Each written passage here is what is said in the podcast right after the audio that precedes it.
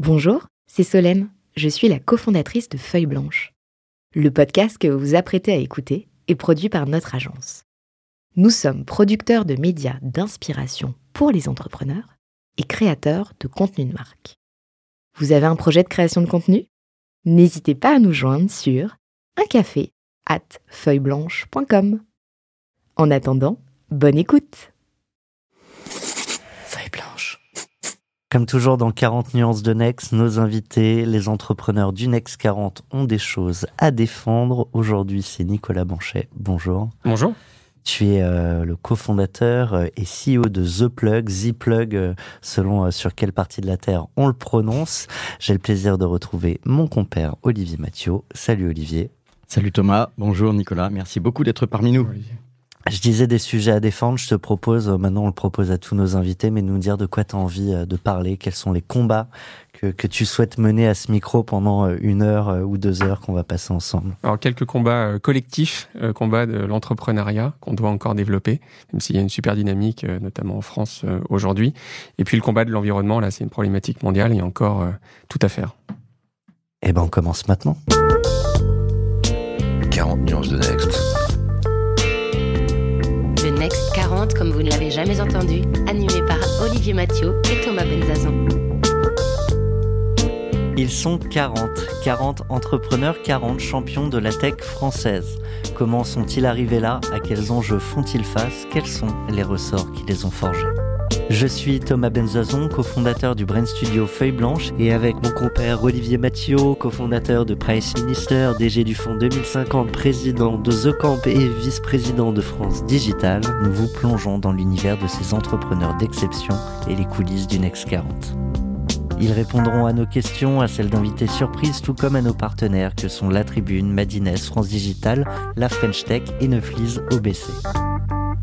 Vous en voulez plus? Abonnez-vous sur vos plateformes de podcast préférées. N'hésitez pas à nous laisser un commentaire, à nous donner les fameuses 5 étoiles pour ensemble exploser les algorithmes et faire rayonner les entrepreneurs.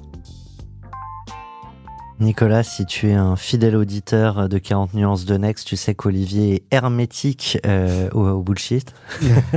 du coup, on a décidé toujours de lancer avec une autre question euh, ce, ce format. Quelle est ta plus grosse connerie d'entrepreneur? Ma plus grosse connerie euh, qui est partagée du coup puisqu'on est plusieurs cofondateurs. J'essaye de. Je dilue la responsabilité. je dilue la responsabilité. Non, je pense que notre plus grosse connerie, ça a été de pas suffisamment tôt euh, s'appuyer sur euh, des experts.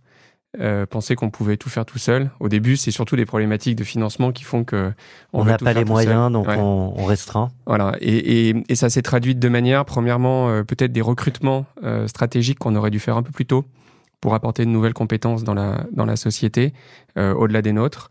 Euh, avec de l'expertise qu'on n'avait pas forcément, et du conseil externe, euh, notamment des conseils juridiques, qui nous auraient évité euh, voilà, un certain nombre de, de, soucis et de voire de cauchemars qu'on a eu par le passé lorsqu'il a fallu tout remettre au carré. On pourrait y revenir? On pourrait y revenir. Avec et pour, plaisir. pourquoi ne pas les avoir fait, ces recrutements ou ces, ces recours à des conseils extérieurs? Est-ce que c'est une question de budget ou est-ce que ouais, c'est de beaucoup une question du... Non, c'est beaucoup une question de budget. Je pense qu'il y a des moments où on avait conscience que c'était pas la meilleure option, euh, mais voilà, comme euh, 99% des entrepreneurs, euh, c'est le cash qui drive pas mal de décisions euh, et parfois qui bah, donne lieu à des mauvaises décisions. Euh, donc il y en a eu quelques-unes. On a pu les rattraper a posteriori, mais c'était pas euh, c'était pas indolore. Parfois, on n'a pas les moyens de prendre de mauvaises décisions. Ouais, non, mais c'est oui, alors ça c'est le meilleur des cas, mais on n'a souvent pas les moyens de prendre les bonnes. et, euh, et, et, quand on en arrive là, effectivement, c'est euh, quand on a conscience en fait de pas pouvoir euh, prendre la bonne décision sur un recrutement, sur euh, un appui extérieur, c'est assez frustrant et on sait qu'à un moment, euh, l'ombre du futur va se rapprocher. Voilà. Je rappelle l'adage cash is king. Ouais. Très important pour les, tous les entrepreneurs. Et moi, je rappelle la règle, un 40 nuances de Next où Olivier là mmh. ne démarre pas sans une petite fiche de présentation. Absolument, travail journalistique. Tu pourras me corriger, Nicolas. En tout cas, merci beaucoup encore une fois d'être ici. Donc, The Plug, fondé en 2014 mmh. par euh, Frédéric Renaudot, Gilles Gomis, on dit Gomis ou Gomis, ouais. Gomis et toi-même, Nicolas Banchet. Donc, vous êtes une start-up française qui installe des solutions de recharge dans les copropriétés ou dans les lieux où les entreprises partagent des bureaux. Euh, et donc, vous avez récemment, enfin récemment, c'était fin 2022, fait appel aussi au fonds ICG, qui est un mmh. fonds d'infrastructure anglais, je crois, qui a injecté 240 millions d'euros dans le capital de votre société. Donc, très grosse levée de fonds. Intéressant aussi de voir qu'il y a des fonds d'infrastructure qui s'intéressent à nos startups de la French Tech, puisqu'on a plutôt l'habitude, nous, de voir les, les VC traditionnels spécialisés dans l'innovation technologique. Donc là, on est, là, on est dans le dur, dans les CAPEX, dans l'investissement lourd. Donc vous ciblez, euh, vous ciblez bon, les copropriétés, les immeubles, les bureaux pour installer des, des solutions de, de recharge de voitures électriques. Euh, vous prenez en, euh, je crois que vous prenez en charge les coûts hein, donc pour, les, pour, ces, pour ces collectivités, disons. Est-ce que c'est un modèle un peu type Tesla superchargeur ou un modèle un peu type aussi comme les, les, les, les, suppliers de, de solutions Internet, c'est-à-dire qui la fibre? On se compare souvent aux opérateurs fibre. on a eu un peu la même approche d'ailleurs de, de, déploiement commercial. On va aller s'adresser à un immeuble, un immeuble de bureau, un immeuble résidentiel. On va lui dire, bah, en fait, vous voulez pas investir dans une infrastructure, parce qu'aujourd'hui, vous avez un, deux, trois sur 100 euh, places de parking, euh, un, deux, trois utilisateurs qui euh, potentiellement veulent avoir une solution de recharge. Donc, vous voulez pas investir, on va le faire à votre place. On va déployer une infrastructure de recharge. Et seules les personnes qui souhaitent disposer d'un service personnel sur leur place de, de parking privative, des locataires ou des propriétaires, souscriront un abonnement auprès de nos services. Alors j'ai cru, j'ai cru lire que l'abonnement était de 12 euros par mois. Je sais pas si c'est encore oui, le cas. Oui, c'est à partir de, oui. Euh, enfin, on a euh, différentes formules en fonction de la puissance, en fonction de la quantité d'électricité dont le client a besoin. Mais oui, c'est à partir de. Alors en tout cas, les, les avantages aussi d'un point de vue environnemental, c'est que du coup, les, bah, les gens peuvent recharger la nuit. C'est à un moment donné aussi, il y a, il y a moins de, de, de, tension sur les, sur les réseaux électriques. Et euh, vous revendiquez aussi d'être, alors je sais pas si c'est 100%, mais largement sur l'énergie renouvelable qui, mmh. est, qui, est, qui est fournie. 100%. On a deux fournisseurs d'énergie aujourd'hui, 100% renouvelables. Évidemment, c'est assez cohérent avec notre métier. Euh, et on incite euh, de plus en plus euh, nos clients à se recharger la nuit, puisqu'effectivement, quand on est en heure creuse, c'est là qu'on a de la capacité, c'est là que la recharge est la plus indolore pour le réseau électrique. Alors, bah, deux, trois éléments de contexte et, j'en aurais fini. D'abord, vous avez aussi fait l'acquisition de Born Solutions, qui, je crois, était dans le portefeuille de votre, de votre nouvel actionnaire. Donc, tu pourras nous raconter comment se passe cette, cette intégration. On, a une question là-dessus de Maya. très bien. Euh, et puis c'est vrai qu'il y a un contexte qui est intéressant. Il faut pas oublier qu'on aura euh, la, fin des voitures, enfin de la vente des voitures thermiques, hein, qui est qui est annoncée pour 2035, euh, je crois. Donc forcément, euh, vous êtes sur un marché qui est déjà assez gros et en croissance, mais qui va devenir plus ou moins obligatoire. Donc c'est un, bon créneau.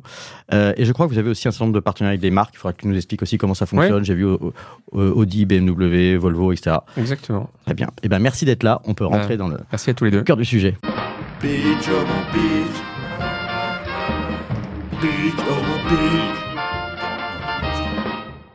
Est-ce que tu peux faire un pitch encore meilleur que celui d'Olivier ah, Je sais pas, il était très bon. Hein. Euh, il, a, il a complété déjà en direct, donc je crois qu'on a bien compris le, sujet. Moi, je, me posais une première question sur justement sur le pitch au moment où, alors je sais plus très bien où est-ce qu'on en était en 2014 sur le marché de la voiture électrique. Moi, je suis moi-même euh, l'heureux propriétaire de, deux voitures électriques, ah, une BMW i3 et une Tesla, donc on est 100% électrique. On est sponsorisé en plus à cet épisode. je les cite, hein, c'est des bonnes voitures, mais je je me rends pas très bien compte euh, en 2014 à quel point vous étiez dans le bon time to market ou pas. Quel était C'était très tôt. D'accord. C'était très tôt euh, parce que le, enfin personne euh, quasiment parlait du, du véhicule électrique. Euh, pour l'anecdote, en fait, Gilles, Frédéric et moi, on vient tous les trois du, du monde du taxi. Euh, alors on n'est pas, on n'était pas chauffeur. Vous étiez chauffeur, ce que je veux dire.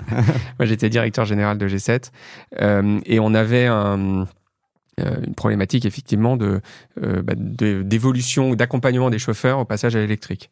À l'époque, il y avait une voiture qui est apparue sur le marché un peu plus tard, euh, enfin qui est apparue sur le marché et qui a permis aux chauffeurs de taxi de faire une journée complète avec une voiture électrique, c'est la Tesla Model S. Et très vite, la problématique de la recharge est apparue. Il y en avait un certain nombre qui habitaient en immeuble et personne ne voulait les laisser installer une bande de recharge. Donc on avait des chauffeurs qui étaient prêts à passer à l'électrique donc, il euh, faut savoir qu'aujourd'hui, un, chauffeur de taxi euh, roule 10 fois plus de kilomètres qu'un véhicule particulier. Ça revient à combien de kilomètres par jour 300, 350 kilomètres. Donc, c'est tout à fait dans le. Donc, la, Tesla, c'est entre 400 et 500, enfin, 400. Ouais, c'est ça. Bah, euh, sur de la conduite en ville, c'est même un peu plus. Oui, forcément. Donc, voilà, c'est vraiment le véhicule parfait. Je viens sur le modèle, puisque à l'époque, on voulait pas leur laisser installer ces bornes de recharge. Euh, J'imagine que en soi, les paramètres n'ont pas changé, à part qu'il y a peut-être plus de demandes et plus de propriétaires qui, qui font la demande au, conseil syndical ou au, syndic.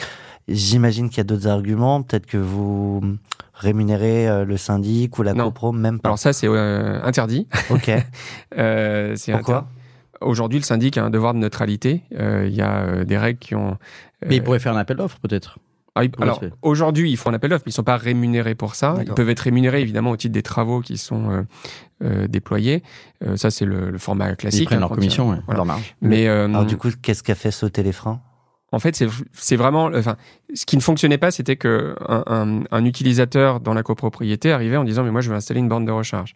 Et on lui disait, bah oui, mais il n'y a pas de, aujourd'hui d'endroits où on peut se connecter. Alors, il y avait le droit à la prise, il y a toujours le droit à la prise qui permet de se connecter au compteur des parties communes. Donc, c'est le, le compteur qui est fait pour alimenter le parking, l'ascenseur, etc. Euh, et, c'est pas fait pour ça.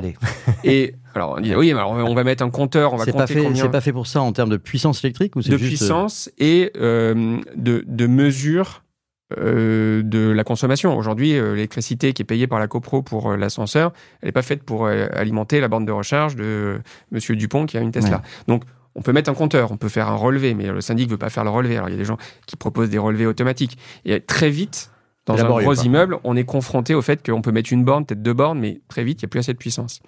Et donc, nous, on arrive avec une solution qui est totalement indépendante du réseau électrique de l'immeuble, donc on dit on va créer un nouveau compteur, donc on fait intervenir Enedis, euh, le gestionnaire de réseau, pas toujours Enedis, c'est quand même souvent Enedis, euh, qui installe un nouveau compteur. Et à partir de ce compteur, on déploie notre solution. C'est nous-mêmes qui souscrivons le contrat de fourniture d'énergie chez un de nos deux fournisseurs énergie verte. Euh, et ensuite, on déploie toute l'infrastructure au fur et à mesure. Donc, on fait un premier investissement au départ.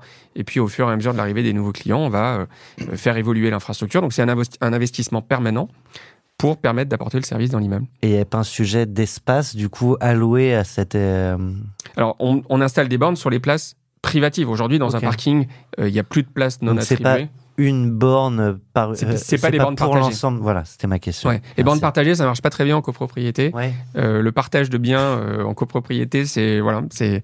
Euh, donc, la seule chose qui est partagée, c'est finalement l'arrivée du câble Ouais, c'est toute l'infrastructure. Donc c'est c'est euh, le cap, c'est euh, euh, tout ce qui est pilotage énergétique, puisqu'on met en place une solution de pilotage pour que pour lisser la recharge et donc l'impact sur le réseau. on a des solutions de remontée de données pour piloter les, pour piloter les bornes à distance, suivre la consommation. Donc tout ça, c'est de l'infrastructure. C'est notre. C'est vous qui pilotez les données, qui qui pilotez les bornes à distance. C'est des, des outils qui sont proposés aussi aux conducteurs pour. Alors, le conducteur peut programmer sa recharge s'il le souhaite. Et après, nous, on a un système de pilotage pour euh, pour que, équilibrer, tout le monde se recharge pas à euh, voilà. Très bien. Qu'est-ce qu'il a fallu craquer pour euh, en arriver là où vous en êtes aujourd'hui? Parce que on arrive au Next 40, on dit ils ont réussi, bravo, c'est incroyable, ce sont des surhommes, des surentrepreneurs. Ça n'a pas été un, long fleuve tranquille. tu l'as en partie évoqué tout à l'heure, mais j'imagine c'était pas le seul sujet, le cash. Non, non, il fallait avoir la bonne offre. donc clairement, on s'est beaucoup inspiré de ce que euh, font les opérateurs télécoms en termes d'approche, de go-to-market, en termes de manière de, packager l'offre. Euh, on a. Euh, Il y a du hors forfait? Non, les forfaits tout compris. Enfin, on a différentes offres, mais effectivement, on s'est inspiré. On a remplacé les gigaoctets de données qu'on a dans nos abonnements télécoms par des mégawattheures d'électricité. et voilà, là aujourd'hui, on a deux modèles, un modèle au forfait, un modèle au réel. Et le client choisit en fonction de, la manière dont il, il euh, estime qu'il va avoir besoin de, de Et donc, donc, euh, moi, j'aurais euh, sujet à craquer. pardon. Ouais, juste sur les autres sujets, bah, technologiques aussi. Alors technologique, oui, il y a eu pas mal de sujets, il y en a encore beaucoup. Il y a un sujet de go-to-market important, c'est comment on parle aux copropriétés, comment on parle finalement à l'utilisateur final, mais enfin quel est le canal? Et donc on a un canal qui euh, est de parler aux constructeurs automobiles, alors les partenariats, on en parlait tout à l'heure avec les constructeurs automobiles, pour que la personne qui arrive en, concession, qui est sur le site web d'une marque, puisse être tout de suite accompagnée, pris en charge sur le sujet de la recharge. Ça, ça, ôte aussi un frein à l'achat. Complètement. En fait, pour le, on est un enabler de vente pour le constructeur auto, euh, pour le vendeur. Et Mais à quel, à, quel, moment le vendeur auto ou le concessionnaire intervient dans votre parcours? En fait, il intervient. Alors, en tant que personne euh, physique, il a été formé à notre solution. Donc, le client euh, qui est en concession, euh, qui voit tel véhicule, une BMW i3, pour, voilà, qui se dit, mais oui, mais moi j'habite en, en, copropriété, comment je fais? Le vendeur normalement il sait que voilà il y a un partenariat avec The Plug et qu'on peut qu'on va l'accompagner. Donc là c'est donc là c'est un, occupant de telle copropriété ou immeuble qui va devenir votre ambassadeur. Exactement. Pour porter le projet. Voilà. Et du ça, coup, le faire voter, euh, par exemple, il va proposer la solution euh, en disant, bah, tiens, voilà, moi j'ai acheté une BMW i3, on me recommande la solution The Plug. Mais c'est pas suffisant, parce que la décision, elle n'est pas individuelle, elle est collective. Et puis le syndic, évidemment, a son mot à dire. Donc on a une deuxième, un deuxième canal de distribution, de euh, go-to-market, c'est de travailler avec les syndics, les gestionnaires de copropriété. Et donc là, on a, on travaille avec plus de 1000 euh, syndics aujourd'hui, et c'est à la fois travailler avec euh, euh, les, les enfin le, le, syndic dans son ensemble, mais aussi travailler au quotidien avec les gestionnaires de copropriété. on récupère avec eux des listes d'immeubles et on les aide à préparer les assemblées générales pour que la solution soit mise à l'ordre du jour. Et quel, quel est leur intérêt de le faire? Alors leur intérêt de le faire. pas gagner d'argent là-dessus, donc est-ce que non, leur intérêt de le faire, c'est de euh, pas être embêté avec des solutions qui, leur, enfin, qui euh, leur demandent de faire des relevés de consommation. C'est pas être embêté avec des branchements sauvages, avec des personnes qui, parce qu'elles n'ont pas de solution... C'est la, simplicité un peu tout en gère et ça. Et euh, à partir du moment où la solution est votée, on s'occupe de tout. On a le dialogue en direct avec le client, on dialogue avec le conseil syndical. Chaque client est facturé individuellement. Il n'y a pas de problème de recouvrement. Donc on s'occupe de tout. Est-ce que le cycle doit être un pardon Ça fait deux fois que je te coupe. Ah, on va se fâcher. Mais le, cycle doit être un peu long parce que les conseils syndicaux, syndicaux pardon, c'est euh, une fois par an, sauf euh, truc exceptionnel. Mais non, généralement ça on le fait pas. Non. Donc c'est oui, c'est pour ça que se lancer en 2014 c'était pas mal parce que ça a permis de mettre en place les partenariats avec les constructeurs et donc de former les réseaux, etc. Euh, et deuxièmement, ça a permis de d'établir ces liens avec les syndics, de commencer à se mettre à l'ordre du jour c'est pas toujours voté la première fois. Donc on nous dit bah non mais c'est bien votre solution mais il n'y a pas encore d'utilisateur donc on peut attendre la, prochaine fois. Donc euh, voilà, euh, là on a des copropriétés qu'on valide aujourd'hui, enfin qui valident notre solution, euh, qui ont été présentées la première fois il y a deux trois ans. En plus avec le Covid il y a pas mal d'AG qui ont été décalés. Euh, Moi, je voulais faire un peu de mathématiques. Enfin, peut-être qu'il faut euh, avancer un peu aussi dans, notre programme. J'avais des questions. De creuser, ah, non, non, c'est à moi de creuser, Thomas. moi, je voulais faire, un peu de mathématiques sur les prix. Euh, parce que donc, si vous êtes à, bon, il y a plusieurs forfaits, mais disons 12 euros, 12 euros par, par mois sur, sur un an, donc 244 euros par an.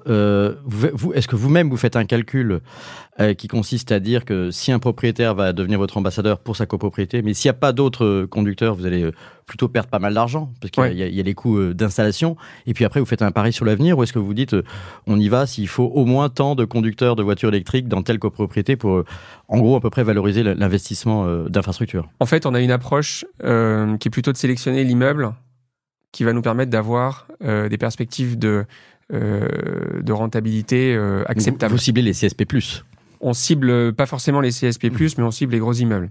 Et donc, euh, oui, c'est sûr qu'aujourd'hui, encore, parce qu'il n'y a pas encore de marché de l'occasion, parce que le véhicule électrique, euh, sur certaines gammes en tout cas, reste plus cher, euh, il y a plus de véhicules électriques dans les quartiers aisés que dans les quartiers défavorisés, ça c'est sûr. Mais le, le, critère le plus important, c'est vraiment la taille de l'immeuble. Et donc, faire un investissement dans un immeuble de 100 places, on a des perspectives de rentabilité qui sont euh, bien meilleur que dans un immeuble de 10 places. Euh, donc on va essayer de, prioriser les gros immeubles. Après, euh, c'était très vrai en 2017-2018. là, on arrive à un niveau de développement du véhicule électrique qui est quand même assez important. On a, là en mars, c'était 25% des ventes de véhicules neufs qui étaient électrifiés, deux tiers électriques et un tiers hybride rechargeable. C'est des véhicules qu'il faut recharger. Et donc, euh, on en a de plus en plus en copropriété. Aujourd'hui, on a des immeubles avec 25 euh, utilisateurs, 30 utilisateurs.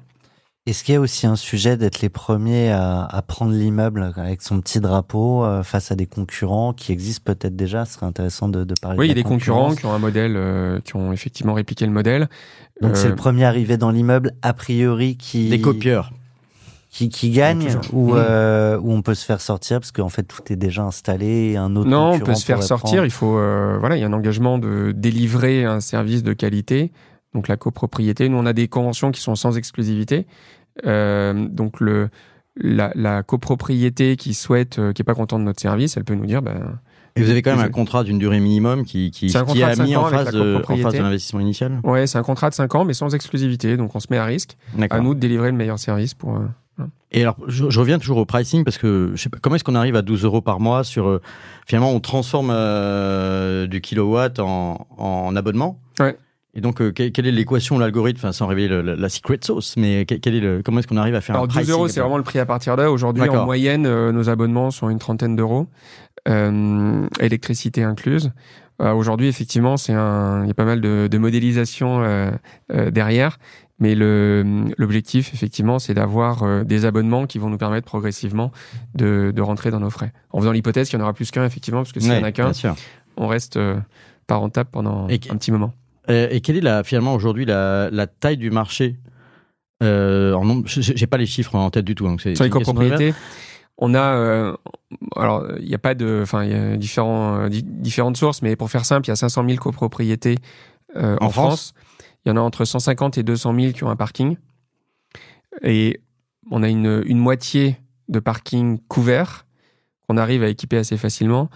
Euh, et qui aujourd'hui, sur lesquels aujourd'hui il y a plusieurs solutions. Enfin, c'est un marché même où le, finalement l'offre de service a anticipé la demande. Donc, on est plutôt dans une approche euh, euh, enfin, qui, qui fonctionne. Et on a l'autre moitié qui sont des parkings extérieurs où là, on a des problématiques de génie civil qui viennent se rajouter aux problématiques de génie électrique. Et en fait, le génie civil, les, faire des tranchées pour mettre des câbles, ça coûte très cher. Donc aujourd'hui, c'est des zones blanches. Il n'y a quasiment pas de bornes aujourd'hui sur les parkings extérieurs.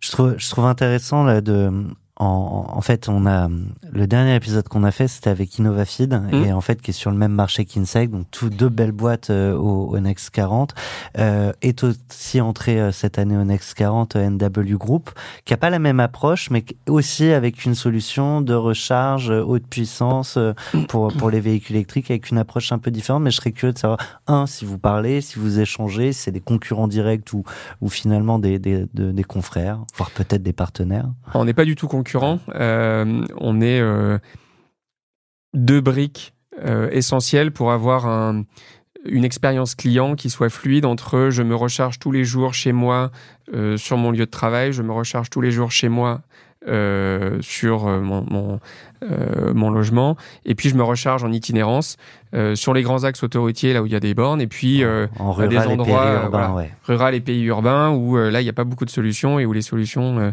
de NW peuvent permettre de bridge the gap. Mais c'est les mêmes solutions tech ou ça n'a rien à voir? Alors, nous, on va vraiment installer des bornes de recharge dites lentes. Donc, on est, euh, pour rentrer un peu dans le détail, inférieur à 22 kW. Euh, NW va être sur des, des bornes de recharge rapides, donc au-delà de 50 kW.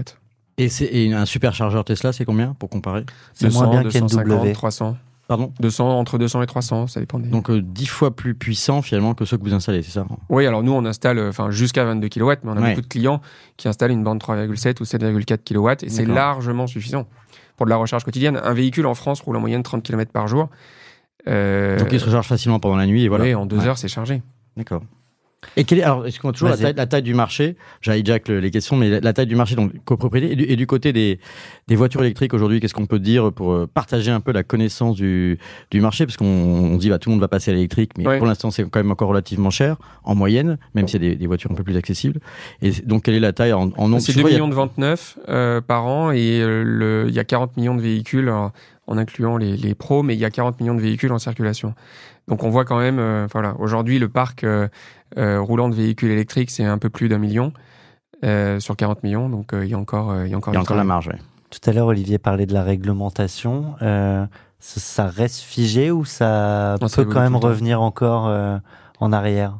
En arrière, c'est-à-dire le, ah, le, les 2035. L'obligation du bah, Les Allemands font un peu de lobbying en ce moment pour essayer de faire en sorte d'assouplir. Voilà. L'hybride n'est pas compris, ça ne marchera plus non plus l'hybride. Non, c'est la fin du moteur thermique. Complètement. Donc euh, l'hybride rechargeable euh, est exclu du périmètre. On parle de vente de véhicules neufs, donc il y aura toujours des véhicules en circulation. Néanmoins, il y a une autre contrainte, c'est les ZFE. Euh, on aura les... zones à faible émission. Merci. pardon. on aura toujours des véhicules thermiques qui rouleront. Par contre, ils pourront pas aller partout. Et ça, ça, ça arrive, enfin, c'est déjà euh, en train d'être mis en place, mmh. donc euh, ça va arriver bien avant 2035. Je reviens, parce que sinon je ne saurais pas où placer cette question, mais on parlait des nombreuses difficultés qu'il a fallu surmonter pour en arriver là. C'est une question de quelqu'un que tu connais bien, que je vais te laisser nous, nous présenter. Et évidemment, je vais te laisser répondre à sa question.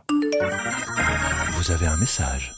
Euh, Nicolas, depuis les 6 ou 7 ans que dure cette expérience euh, fabuleuse pour toi. Tu as été euh, souvent confronté à une question qui touche beaucoup de, jeunes entreprises, c'est le manque de cash pour pouvoir continuer. Euh, la question que j'aurais, c'est pour être utile aux, autres jeunes qui démarrent des entreprises comme The Plug, c'est qu'est-ce que tu tires de toutes ces expériences? Qu'est-ce que nous avons hein, tous ensemble euh, mal fait, mal vu pour euh, courir après le, besoin en cash comme nous l'avons fait? Et, maintenant que, ça va mieux, comment tu envisages l'avenir et comment tu vas éviter de, retomber dans les difficultés de, de, trésorerie, de cash que nous avons eu régulièrement. Voilà. Cash is king, tu disais. Mmh, alors merci euh, Christian, Christian Streff. je ne sais pas si c'est la peine de, le présenter, mais voilà, on a la chance de. Tu peux le faire. De, compter sur. Euh, on a la chance de compter sur Christian, qui est euh, ancien PDG de PSA, PDG d'Airbus, voilà, qui a une brillante carrière industrielle et qui maintenant nous accompagne en tant que président du comité stratégique. mais au-delà de cette fonction officielle, euh, il nous accompagne avec énormément de bienveillance au quotidien depuis euh, pas mal d'années, depuis 2017. Euh, je pense que The Plug fait partie de ses bébés aussi. et effectivement, il est toujours là. on se parle plusieurs fois par semaine. Il est toujours là pour nous accompagner quand on a ses conseils à viser, à écouter. Il doit avoir un, beau carnet d'adresses aussi. Oui, oui, un beau carnet d'adresses, mais c'est pas. Enfin, évidemment, il nous accompagne, mais c'est euh, je pense que la valeur de la relation, elle est plutôt dans l'accompagnement qui nous, euh, qui nous, a, enfin le, le, temps qu'il nous accorde au quotidien. Euh, et puis il est toujours très poil à gratter. Enfin, c'est toujours le, voilà, le, la personne qui, qui met les sujets sur la table qu'on n'a pas envie de traiter, mais qu'il faut traiter. Eh ben, le cash étant le premier sujet. ouais, alors le cash, c'est difficile de ne pas le mettre sur la table, mais effectivement, on a eu un parcours, moi, je pense comme beaucoup d'entrepreneurs, mais qui a été euh, bah, extrêmement chaotique. Et, comme on est une boîte qui, euh, euh, enfin, dont le modèle économique repose sur des, le, financement d'infrastructures, plus on grandit, plus on a besoin de cash et ça croît de manière assez exponentielle. donc, on se retrouve dans une situation où finalement, on est parfois Enfin, on se dit, bah zut, on croit trop vite, ce qui est un peu paradoxal, mais voilà, on consomme le cash plus rapidement parce que on, se déploie, qu'on installe de partout dans les copropriétés, dans les immeubles de bureaux en France. et donc voilà, c'est la croissance n'est pas toujours une pas toujours été une super nouvelle. et donc on a eu effectivement un parcours assez chaotique avec beaucoup d'éléments extérieurs qui ont perturbé nos opérations de financement. Euh, la première, on a été perturbé par euh, les gilets jaunes. Euh, la deuxième, on a été perturbé par le Covid. Et la troisième a failli, a failli pardon, être perturbée par bah, la guerre en Ukraine, puisqu'on était en pleine négo au moment où la guerre a éclaté, avec un impact sur le prix de l'énergie. Et comme on est une en très égo, en égo avec les investisseurs ou en égo avec les fournisseurs? Ah oui, d'accord. En égo avec les investisseurs. Donc, bon, on a même sur les gilets jaunes, ça, ça, ça les rendait frileux. Ah ben sur les gilets jaunes, en fait, ça a été même l'épisode le, plus euh, compliqué. Euh, on était avec des investisseurs étrangers. Euh, c'était un, un, groupement d'investisseurs, c'était une levée de 7 millions. on avait sécurisé 2 millions et on, avait, on pensait avoir sécurisé les 5 millions complémentaires. Et ils ont vu les gilets jaunes, ils se sont dit, mais c'est un pays de fous. Euh, en fait, c'est c'est l'image du pays, c'est la, la, marque France. C'est la marque France. Un peu comme à l'époque, les, les, bah, tu connaissais bien les, les chauffeurs de taxi, tu, tu, tu de ce monde-là. Et quand, quand, les chauffeurs de taxi se sont mis euh, à être assez agressifs vis-à-vis de, vis-à-vis des chauffeurs Uber, etc., mm. bon, bah, on a une mauvaise image de la France qui était. Euh, Donc il n'y a pas de jugement particulier, mais le fait est que les investisseurs sont partis en courant en disant, mais vous êtes. voilà, on va mettre notre argent ailleurs. Donc ça a été un an et demi, une année et demie pendant, laquelle, pendant lesquelles on a euh, bah, essayer de trouver ces, fonds complémentaires. Donc on y est arrivé. Ça a été euh, très compliqué. en même temps, quand on, bon, sans rentrer dans, dans les détails de l'analyse financière de, l'entreprise, mais bon, on distingue les, capex et les opex. Donc les opex, c'est les coûts d'opération. Mais donc vous, vous avez des coûts d'infrastructure, des capex. Et est-ce que du coup, vous avez mis en place des solutions justement de, j'imagine que oui, mais des solutions de financement de, ces, de ces infrastructures qui sont finalement euh, différentes de votre de votre de votre financement d'augmentation de capital. De... Exactement. Donc on a euh, euh, suite à suite à cet épisode de première levée de fonds, parce que les 7 millions qu'on a levés au départ en Série A, c'était en grande partie pour financer nos, capex. Et puis, évidemment, quand on a regardé le business plan, on s'est dit, enfin, si ça marche, on va pas pouvoir euh, faire que des levées de fonds pour financer nos capex, sinon à la fin, on aura 0,01% de la boîte et voilà, on n'a plus trop intérêt. Donc, on a mis en place une solution de financement dédiée au capex. On travaille aujourd'hui avec une structure qui s'appelle Neoté, euh, qui nous accompagne sur euh, le financement euh, sur la France. On aura d'autres problématiques à l'international qui spécifiquement sur le financement hors, hors equity. C'est des solutions de type crédit qui sont. C'est du sell and lease back. Donc en gros, on... t'expliques en, en deux. Oui, ils financent l'infra et on la récupère au bout de 10 ans. On est locataire pendant 10 ans. C'est une sorte de leasing, quoi. De LOA. Ouais, ouais c'est ça, ça. Très bien. Je vous propose qu'on poursuive. Allez. T'avais des questions, je crois aussi sur la V. D'ailleurs, non, tu t'as pas, pas complètement euh, répondu à, à, la question de ton, la question ton ami investisseur sur maintenant. Euh, Qu'est-ce qu'on va faire pour éviter Olivier pour éviter, mais, aussi quel conseil donner aux entrepreneurs parce que c'est aussi toujours ce, ouais. ce, cet angle qui euh, intéresse. Hein. Qu'est-ce qui, qu'est-ce qu'on, comment est-ce qu'on gère le cash, la rareté et à quel moment il faut au contraire parfois il y, y, a des entrepreneurs qui dépensent pas assez, on leur reproche, d'autres qui dépensent trop. Donc comment est-ce qu'on fait pour trouver cet équilibre? Euh, ce qu'on aurait pu faire beaucoup mieux, enfin, un des conseils que je peux, enfin, deux conseils. Euh, premier, c'est d'anticiper davantage. Euh, c'est vrai qu'on a parfois trop attendu d'être, d'avoir le, petit voyant rouge qui s'allume pour s'activer. Parce que anticiper. Ouais, anticiper davantage. pour deux raisons. La, la première, c'est que on sait jamais combien de temps ça va prendre, et parfois c'est beaucoup plus long que prévu. Et la deuxième, enfin les deux sont un peu liés, mais c'est que euh, négocier des conditions de deal avec euh, la pression du cash, c'est euh, extrêmement désagréable et on est forcément très mauvais et on se retrouve à la gorge et ça. Exactement. donc le, le premier, c'est d'anticiper. Et le deuxième conseil, c'est vraiment de saisir les opportunités. On a, enfin, on l'a vu dans ce que j'expliquais, on a eu les gilets jaunes, le Covid. voilà. Il y a des périodes où l'investissement est facile il y a des périodes où l'investissement est très compliqué, voire impossible. Et, et, parfois, ça se prévoit pas toujours. Et ça se prévoit pas toujours. Donc, quand on est une période, dans une période d'euphorie, même si on n'a pas tout de suite besoin de cash, ça peut valoir le coup parce qu'on n'aura pas la pression du cash immédiat. Euh, on va saisir des moments où euh, bah, les conditions de financement sont peut-être meilleures parce que justement tous les fonds veulent investir, ont de l'argent et ne savent pas trop comment l'utiliser. Donc finalement, ok, on va négocier plus tôt et peut-être que intrinsèquement la boîte, on n'aura pas encore atteint tel et tel jalon. Mais si les conditions de marché sont meilleures, ce sera peut-être mieux que d'attendre six mois ou un an et de se retrouver à négocier avec la pression du cash et des conditions de marché moins bonnes parce que juste pour très, enfin, très concrètement sur le cash, là, vous avez levé 240 millions d'euros, donc vous avez un peu de, temps devant vous. Parfois, on parle en franglais de runway, enfin, de, la durée de, jusqu'à ce qu'il faille relever éventuellement de l'argent.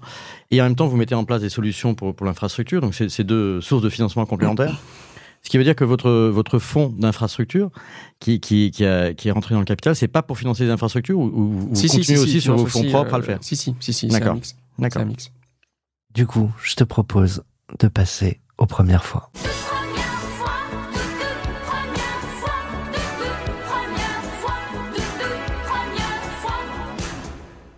On reste dans le dur. Tu sais, question rapide et après réponse plus ou moins longue. Première nuit blanche d'entrepreneur.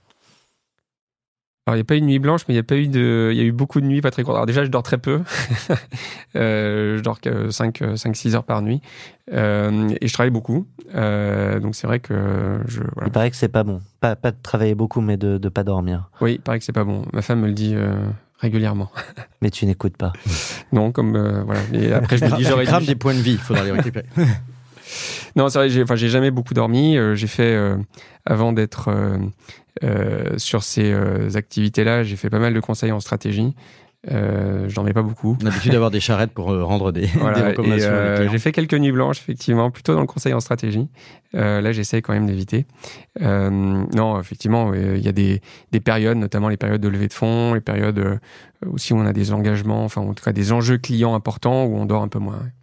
Première voiture électrique euh, première voiture électrique, c'est euh, voiture de, la société. Euh, donc on a euh, on a pris assez tôt une, une Zoé parce qu'on avait voilà pas mal de de déplacements à faire et donc ça a été le premier contact avec véhicule électrique. Puis arriver avec une voiture diesel, ça l'aurait peut-être pas fait dans l'argumentaire mmh. commercial non, pas trop, plus. Pas trop. Première ego trip. Bah, on parlait tout à l'heure des, enfin quand voilà, on est, on est, on est tout petit euh, et qu'un constructeur automobile euh, comme BMW nous dit, bah, euh, voilà, ou Volvo, ça a été les deux premiers à nous faire confiance, nous dit, j'ai besoin de vous, on va construire un truc chouette ensemble. bon, quand on rentre dans nos locaux à Agnières, qu'on est une quinzaine dans l'équipe, on se dit là, on a un jalon important. premier licenciement. Il y a dû y en avoir, parce que dans une entreprise, il y a, oui, alors le premier, j'avoue que je m'en souviens pas forcément. Il y a quelques périodes d'essai. En fait, on a, on a très peu de turnover. On passe beaucoup de temps. Moi, je passe aujourd'hui énormément de temps.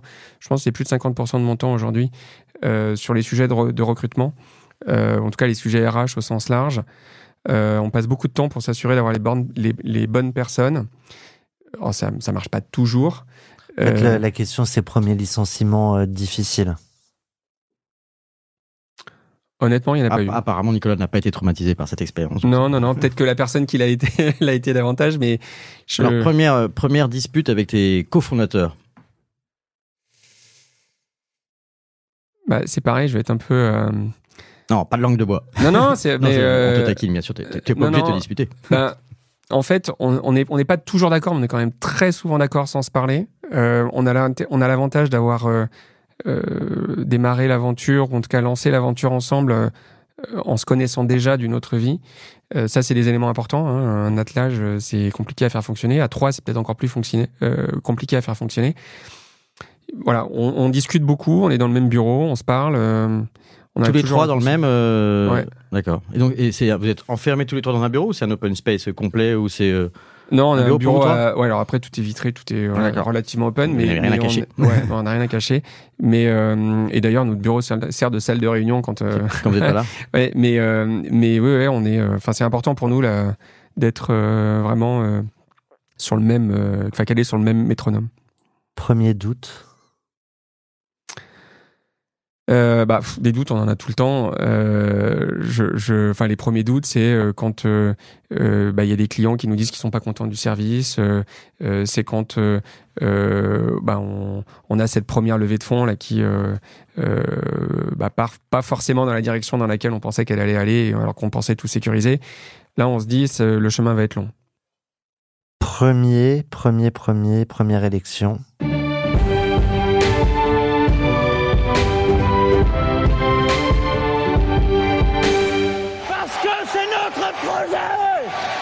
Mon cher Nicolas, tu as les clés du pays.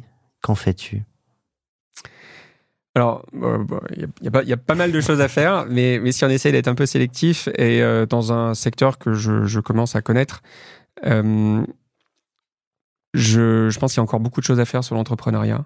Euh, depuis 2017, on a un gouvernement qui a vraiment mis l'entrepreneuriat au cœur de ses priorités, avec beaucoup de succès. la démarche aujourd'hui euh, on peut parler de la French Tech, mais derrière, ça cache, euh, enfin, ça cache. Euh, il y a beaucoup de choses derrière pour faire en sorte que ça fonctionne. Et donc, c'est visible quand on parle du Next 40, quand on parle du FT 120, mais il y a énormément de personnes qui œuvrent au quotidien pour mettre en avant les startups. Il y a beaucoup de choses qui ont été faites aussi pour accompagner les startups quand ça va moins bien. Et ça, c'est presque plus important, c'est même certainement plus important. on en a pas, on en a parlé un petit peu, mais euh, sans les prêts garantis par l'État qui ont été mis en place très rapidement euh, au moment du Covid, The Plug serait mort. On était en pleine levée de fonds. Du jour au lendemain, notre investi enfin, les investisseurs avec qui on discutait décrochaient plus le téléphone. On a survécu grâce aux prêts garantis par l'État. Et aujourd'hui, accessoirement d'ailleurs, c'est pas une mesure spécifiquement dédiée aux startups. Hein. C'était exactement beaucoup d'entreprises traditionnelles mais enfin, euh, je pense que les startups avaient aussi, euh, alors, enfin, toutes les enfin, il y a eu pas mal de boîtes, y compris des grandes boîtes du CAC 40 qui ont eu des problématiques de cash. Euh, mais c'est vrai que pour nous, ça a été essentiel. je pense que techniquement, euh, il faudrait pas que ce soit limité aux périodes de Covid. on a aujourd'hui des cycles économiques qui font que bah, parfois c'est très facile de lever des fonds, parfois c'est très compliqué. Et les bonnes idées, elles suivent pas ces cycles économiques il y a un an, c'était très compliqué de, euh, facile, de lever des fonds. Il y a plein de fonds qui venaient nous voir, il y avait de l'argent, ils ne savaient pas quoi en faire. Aujourd'hui, on est dans une période beaucoup plus compliquée. Euh, il y a beaucoup d'entrepreneurs qui euh, ont des belles idées, des belles aventures, et parce que les critères de sélection des fonds se sont resserrés, n'arrivent pas à lever des fonds. Et il y a des idées qui s'éteignent. Je pense qu'aujourd'hui, on a la chance d'avoir un écosystème de financement public-privé qui est euh, important. Euh, on a des grandes banques. Aujourd'hui, mettre en place un dispositif qui prend le relais des fonds dans les périodes où c'est moins facile pour continuer à permettre aux bonnes idées d'émerger, je pense que c'est quelque chose qui est relativement essentiel. une forme d'assurance en quelque sorte. Et toi, en tant complément en tout cas. En tant que président Banchet, tu dirais, ça peut être le rôle de la BPI par exemple. Ça peut être le rôle de la BPI qu'elle a très bien tenu effectivement pendant le. Enfin, j'ai été impressionné par la vitesse à laquelle la BPI s'est mise en ordre de marche pour euh, prendre en charge les, les PGE. Fort, Et on, on mis toutes les banques euh, euh, en ordre de marche pour euh, accepter les dossiers. Mais les banques ont accepté des dossiers avec une garantie de la BPI à hauteur de 90-95%. Donc les banques finalement prenaient pas trop de risques, elles géraient la partie administrative. Euh, je pense qu'aujourd'hui, pour parler pas mal à des banques aujourd'hui, il y a, euh, je pense, une forme de, de, réticence au risque euh, qui, est, assez naturelle et qu'on peut comprendre. Mais aujourd'hui, voilà, les banques nous disent bah, revenez nous voir quand vous serez rentable. Mais sauf que le jour où on est rentable, on a, plus, on a beaucoup moins besoin d'eux. En tout cas, pas sur les mêmes sujets. Et donc aujourd'hui, avoir enfin prolonger ce mode de fonctionnement public-privé avec la BPI et les banques euh, de notre pays pour faire en sorte qu'en période un peu plus euh, compliquée, les entrepreneurs qui ont toujours des bonnes idées, qui sont toujours là, qui ont juste démarré un peu plus tard, pas au bon moment, puissent être accompagnés sur leur financement, c'est quelque chose qui, je pense, permettrait d'avoir encore un boost. C'est intéressant parce que c'est une démarche très État-providence. À laquelle, à laquelle j'adhère personnellement d'ailleurs, si on, on va pas faire de la politique en donnant nos, nos opinions, mais c'est vrai qu'aux États-Unis, en général, on entend plutôt le contraire. On dirait bah, finalement que ces cycles-là sont des cycles de, de, de sélection naturelle, d'une certaine manière, ouais. dans, un, dans, dans, une réflexion très libérale et qui consisterait à dire bah, l'État doit surtout pas intervenir, au contraire. Oui, alors. Euh... Là, je dis pas que l'État doit prendre à sa charge. Je dis qu'il y a des binômes à faire euh, pour inciter euh, les banques, donc là plutôt euh, l'écosystème privé, enfin de financement privé, euh, mais bancaire, pas des fonds, euh, pour prendre le relais et faire en sorte que on ait euh, bah voilà, un, un, flux qui soit pas euh, fonction de l'euphorie ou pas euh, de, de, de, des cycles conjoncturels. Ouais, ouais, absolument. Et, et, et, on voit aux États-Unis. Enfin, je pense que les, les exemples récents avec Silicon Valley Bank, etc., montrent que voilà, parfois l'euphorie peut amener à des trucs qui sont pas très bons et qui finissent par tuer tout le monde. Donc, c'est une forme de sélection naturelle qui est assez assez dure. Après, juste pour la réflexion, le PGE, ça a aussi simplement pour certains décalé euh, la, la, faillite inévitable. Donc il y a ce sujet quand même de comment tu valides euh, que l'idée est bonne et, ouais. et qu'elle est viable dans le temps. Non, ça c'est un vrai si sujet. C'est un vrai sujet. Et aujourd'hui, euh, c'est vrai que parce que les fonds te diront une belle idée, elle trouvera toujours des fonds. Ouais. Il y a ouais. le discours, il y a la réalité. Ouais. Après, le PGE, il n'était pas non plus attribué automatiquement dans 100% des cas. Parce qu'il y a des, des, boîtes qui sont trop endettées. Et puis, c'est aussi en, en, rapport avec le chiffre d'affaires réalisé l'année précédente et ça. Donc, c'est pas complètement déconnant. Comme... Ouais, non, il, faut, il faut être sélectif. Et aujourd'hui, euh, je, je, pense effectivement que les banques sont pas toutes outillées euh, pour être capables de sélectionner les dossiers. Euh, mais, mais euh, en tout cas, c'est une réflexion que j'amorcerai parce que je, je pense qu'il y a beaucoup de bonnes idées qui sont passées à la trappe pour de mauvaises raisons. À plus petite échelle, tu as les prêts d'honneur abondés par les réseaux ouais. et puis abondés par les banques.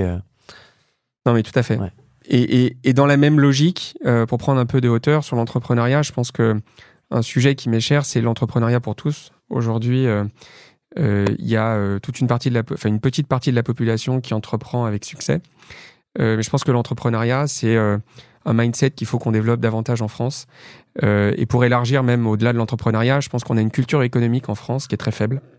Compréhension des modes de fonctionnement de l'économie et de notre société qui est, très faible. Euh, Aujourd'hui, on peut arriver au bac euh, à 18 ans, devenir électeur et pas avoir suivi une heure d'économie. Et c'est ça, se manifeste euh, sans, sans, mauvais jeu de mots dans certaines prises de position que euh, la, jeunesse peut avoir, mais aujourd'hui, il y a un manque de, culture sur les sujets économiques euh, et il y a un manque de confrontation au sujet de l'entrepreneuriat et de la créativité euh, à l'école. On a un enseignement qui, qui reste très scolaire. il faut être scolaire par certains côtés, il faut continuer, il faut même peut-être l'être davantage sur certains sujets, mais aujourd'hui, euh, faire en sorte que l'esprit entrepreneurial diffuse un peu plus dans la population et la sensibilité économique.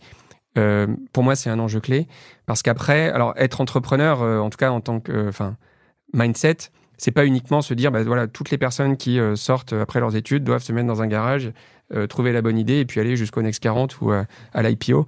On peut être entrepreneur. Sauf si ce garage est équipé The Plug. Exactement. Non, mais euh, c'est pas forcément ça l'entrepreneuriat. En tout cas, c'est pas uniquement ça. Mais l'entrepreneuriat, c'est on peut être entrepreneur dans une grosse boîte, dans une petite boîte. On mm. peut avoir un esprit entrepreneurial dans une administration. L'entrepreneuriat, c'est vraiment se dire que tout est possible, qu'on peut, qu'on a envie de faire changer euh, les choses et qu'on peut faire en sorte que demain soit meilleur qu'aujourd'hui. Sur ce principe de vouloir faire changer les choses, je pense que c'est le meilleur moyen d'embarquer euh, le plus grand nombre de, personnes et, de jeunes en, particulier. En tout cas, il y a une vraie question qu'on traite aussi avec France Digital, qui est celle de, la diversité, parce que le, le principal point que j'avais, euh, moi en tout cas, observé, c'est qu'effectivement, si on a fait une grande école, quelle que soit d'ailleurs son origine sociale, une fois qu'on est rentré dans un système, disons, euh, un peu de réseau, eh ben, on a, on a beaucoup plus facilité ensuite à lever des fonds parce qu'on a euh, des camarades qui sont dans les, bons, dans, les, dans, les, bons cabinets de conseil, dans les bonnes banques, dans les bons fonds. Quoi. Aujourd'hui, il y a encore beaucoup de choses à faire là-dessus. Hein. J'ai entendu France Digital. Justement, on a une question de Maya Noël vous avez un message. Bonjour Nicolas. Si je ne dis pas de bêtises, votre dernière levée vous a notamment permis de racheter l'un de vos concurrents. Je vais te poser une question qui mériterait peut-être un podcast entier. Mais peux-tu nous dire dans les grandes lignes pourquoi vous avez fait ce choix? Et quel est le premier conseil que tu donnerais à un entrepreneur qui souhaiterait faire ce genre d'opération? Merci. Alors, le, pour nous, c'était, enfin, on n'a pas lancé, enfin, on n'a pas levé des fonds, en tout cas lancé notre levée de fonds en se disant tiens, on va racheter euh, un de nos concurrents. C'est une opportunité qui s'est présentée. Et effectivement, euh, euh, comme tu le disais tout à l'heure, parce que Born Solutions faisait partie du portefeuille d'ICG. Et ça faisait partie de leur thèse d'investissement? C'était, c'était l'idée de départ était cette fusion aussi? Bah, En tout cas, c'était vu comme une opportunité de, bah, de, de, consolider les forces. aujourd'hui, on fait le même métier en tout cas, on faisait le même métier, maintenant on le fait euh, de manière euh, conjointe. Euh, mais il y avait une vraie complémentarité, dans le sens où The Plug, en tant que précurseur, c'était était aller chercher les un peu par voilà par, enfin en priorisant par solution de facilité on était allé chercher les immeubles beaucoup en Île-de-France dans les grands centres urbains qui nécessitaient pas forcément un déploiement humain sur le terrain très important on était beaucoup à Paris, on avait un bureau à Lyon, un bureau à Nice, mais on avait peu de personnes sur le terrain. Born Solutions, qui était arrivé dans un second temps, s'était dit bah, on va aller chasser là où The Plug chasse moins. Euh, et donc avait développé euh, une implantation territoriale beaucoup plus euh, parlait aux syndics, aux conseils syndicaux, bah, sur le terrain, dans les villes de taille moyenne. et donc très vite, on a perçu la complémentarité. et on a pu aussi euh, exercer cette complémentarité sur nos offres. Aujourd'hui, l'offre qu'on propose, c'est le meilleur des deux mondes, c'est euh, le meilleur de ce que proposait Born Solutions et le meilleur de ce que propose euh, ce que proposait The Plug. tu le sais, on a un autre podcast qui s'appelle Cash Out. On donne la parole à, ceux qui ont cédé leur boîte et on se rend compte que ce mariage, même si sur le papier il est souvent très séduisant, il n'est pas souvent simple à vivre, notamment pour le, le cédant. et on a plus rarement l'occasion d'entendre les, repreneurs.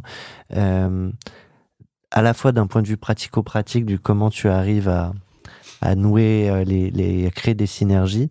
Euh, d'un point de vue humain, comment on arrive à garder embarqué euh, des entrepreneurs. C'était était la taille des deux boîtes, en, enfin en pourcentage l'une de l'autre. Solution, c'était 90 personnes et The Plug 120, 130, donc les, les tailles étaient mmh. assez comparables. Euh, pas tout à fait. Euh, enfin voilà, c'est les, les, les, les, profils étaient un peu différents, mais on savait que en termes d'ADN, euh, ça fonctionnait. Je pense que ces deux boîtes qui avaient un, un ADN d'humilité, de, de, simplicité, de communication assez directe, et donc on savait qu'on était mariables. Euh, c'est pas pour autant qu'il n'a pas fallu euh, voilà, faire de la communication, accompagner le changement, euh, etc. Euh, on se retrouve très vite confronté à des problématiques de contrat de travail, de d'avantage à droite, d'avantage à gauche, etc. Donc, Et leur fondateur était, était dans l'entreprise à ce moment-là? Oui. Jérôme était voilà, il est toujours avec nous. Ah, il est toujours avec vous. Ouais. Et donc, il est, du coup, il est associé à l'ensemble ou quand vous êtes associé maintenant ou c'est Oui, après il a pris, il a pris euh, en fait, euh, une, enfin il est, il est directeur exécutif en charge de euh, des, des, sujets de, de, relations publiques. Euh, sujet qui euh, voilà qui l'occupait déjà pas mal euh, à l'époque. Et il est également en charge de, de, toute la partie technique bureau d'études au niveau global. Donc pour l'instant c'est très français mais on commence à avoir des problématiques aux US on a commencé à se déployer. Donc c'est voilà des domaines d'expertise qui continuent de rappel pardon. moi juste le, le depuis quand c'était cette opération? Ça fait combien de temps? oh, ça fait six mois oui, tout, c'est tout récent. On a juste après la levée de fonds. Juste après la levée de fonds. Je vous propose de faire un bond dans l'avenir. Oui, 40 nuances de Next, c'est aussi 40 nuances donc, de, futur. Euh, et, cette petite phrase de Martin Luther King, elle nous permet de, voir aussi bah, comment est-ce que toi tu te projettes, comment vous projetez avec, avec euh, The Plug, quel est le, monde dans lequel on, entre. Alors il y, a le monde de la voiture électrique et puis après, euh, plus largement, de la mobilité, de la ville du futur. De, comment est-ce que tu vois l'avenir? Bah, il y a effectivement un certain nombre de choses qui sont, euh, sinon écrites, du moins assez claires. C'est effectivement le, développement du véhicule électrique, en particulier dans les zones urbaines. Donc c'est notre euh, euh, terrain de jeu, les immeubles, les immeubles de bureaux, les immeubles résidentiels. donc il y a un enjeu à très court terme qui est de faire valider la solution dans le maximum d'immeubles. Donc on a un déploiement qui est très centré sur la conquête de nouveaux, de nouveaux immeubles. On parlait tout à l'heure, on parlait tout à l'heure du drapeau qu'on veut planter dans un immeuble. Et puis, il y a un deuxième enjeu ensuite, qui est un enjeu plutôt d'ordre économique, qui est de densifier le plus rapidement possible pour arriver à l'équilibre économique. Euh, dans les premières années, euh, voilà, on est, euh, on a beaucoup investi et on encaisse euh, assez peu. Euh, donc là, on a une problématique sur la France qui est assez claire. On a une problématique plus globale qui est le développement international. Aujourd'hui, la thèse de The Plug, elle est valable partout. Euh, se recharger en immeuble, sur un immeuble de bureau, un immeuble résidentiel, dès lors qu'on est sur un parking partagé, c'est compliqué. Personne ne veut investir pour le voisin. Et donc, euh, une solution où tout le monde doit financer l'infrastructure, ça a beaucoup de mal à passer. On parle de montants qui sont euh, qui sont pas négligeables, plusieurs dizaines de milliers d'euros. Et donc, si c'est pour charger la Tesla du voisin qu'on aimerait bien avoir soi-même, mais qu'on ne peut pas se payer, voilà, généralement ça passe pas. Euh, et donc, euh, euh, on a commencé notre déploiement aux États-Unis. ça fonctionne très bien. Le modèle est un petit peu différent parce que les places ne sont pas attribuées. Donc là, on est bien sur une borne partagée, mise à disposition des occupants de l'immeuble, professionnels ou résidentiels. et donc, on met à disposition les bornes et puis on arrive à générer du trafic. Et parce qu'aux États-Unis, il y a aussi eu des annonces, notamment en Californie, hein, sur, sur le, la transition totale vers la voiture électrique. Oui, il y a des. Je sais plus quels horizons. Euh, de... euh, c'est assez comparable en termes d'horizon de temps euh, par rapport à ceux qu'on a entendus en Europe. Il y a des États qui sont beaucoup moins dynamiques sur le sujet. Donc euh, finalement, les États-Unis c'est pas un seul pays, hein, c'est euh, c'est quasiment 50 pays. mais les États les plus moteurs à l'est et à l'ouest, enfin côte est, côte ouest, présentent des caractéristiques qui sont quand même assez similaires à celles qu'on observe en Europe. et le modèle tout de suite euh, a convaincu. Donc là, il y a des concurrents directs qui font la même chose, c'est-à-dire une sorte de B2B2C, c'est-à-dire s'adresser exactement à la même chose, pas encore. Enfin, il y a des il y a des, des acteurs qui enfin qui commencent à émerger parce que ça a été un secteur qui a été bah, comme en France euh, euh avant qu'on arrive, qui était assez peu euh, traité. Euh, le véhicule électrique est un peu moins avancé qu'en France. Euh, le déploiement du véhicule électrique, il y a quelques États comme la Californie où effectivement ça a décollé très vite, très tôt. mais d'une manière générale, aux États-Unis, il y a moins de véhicules électriques qu'en France. Donc c'est le bon moment pour se déployer. C'est le bon moment pour faire connaître notre solution et la déployer dans le maximum d'immeubles. Il y a le sujet aussi de l'énergie verte. Aujourd'hui, tout est tout est vert sur l'énergie que vous vous diffusez. Oui euh, et il y a la capacité de monter en charge, parce que plus il y aura besoin d'énergie verte. Est-ce que vous pensez arriver à tenir euh, cette offre 100% euh, vert?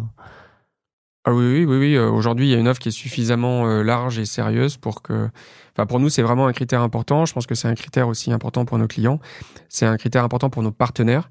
Euh, il y a des, euh, des partenaires constructeurs automobiles qui exigeaient, bon, c'était déjà le cas, mais euh, qui exigeaient que leurs partenaires puissent proposer de l'énergie verte à leurs clients. Parce que moi, il y avait un sujet qui, euh, alors, on rentre dans un nouvel, dans, un nouvel espace d'innovation, mais qui, qui, est pas loin, pas loin du vôtre, qui est celui de l'hydrogène. Oui. Et est-ce que ça, c'est un sujet que vous avez regardé, éliminé, ou vous considérez que ça va, que ça va jamais vraiment exister, en tout cas comme marché ou dans très longtemps?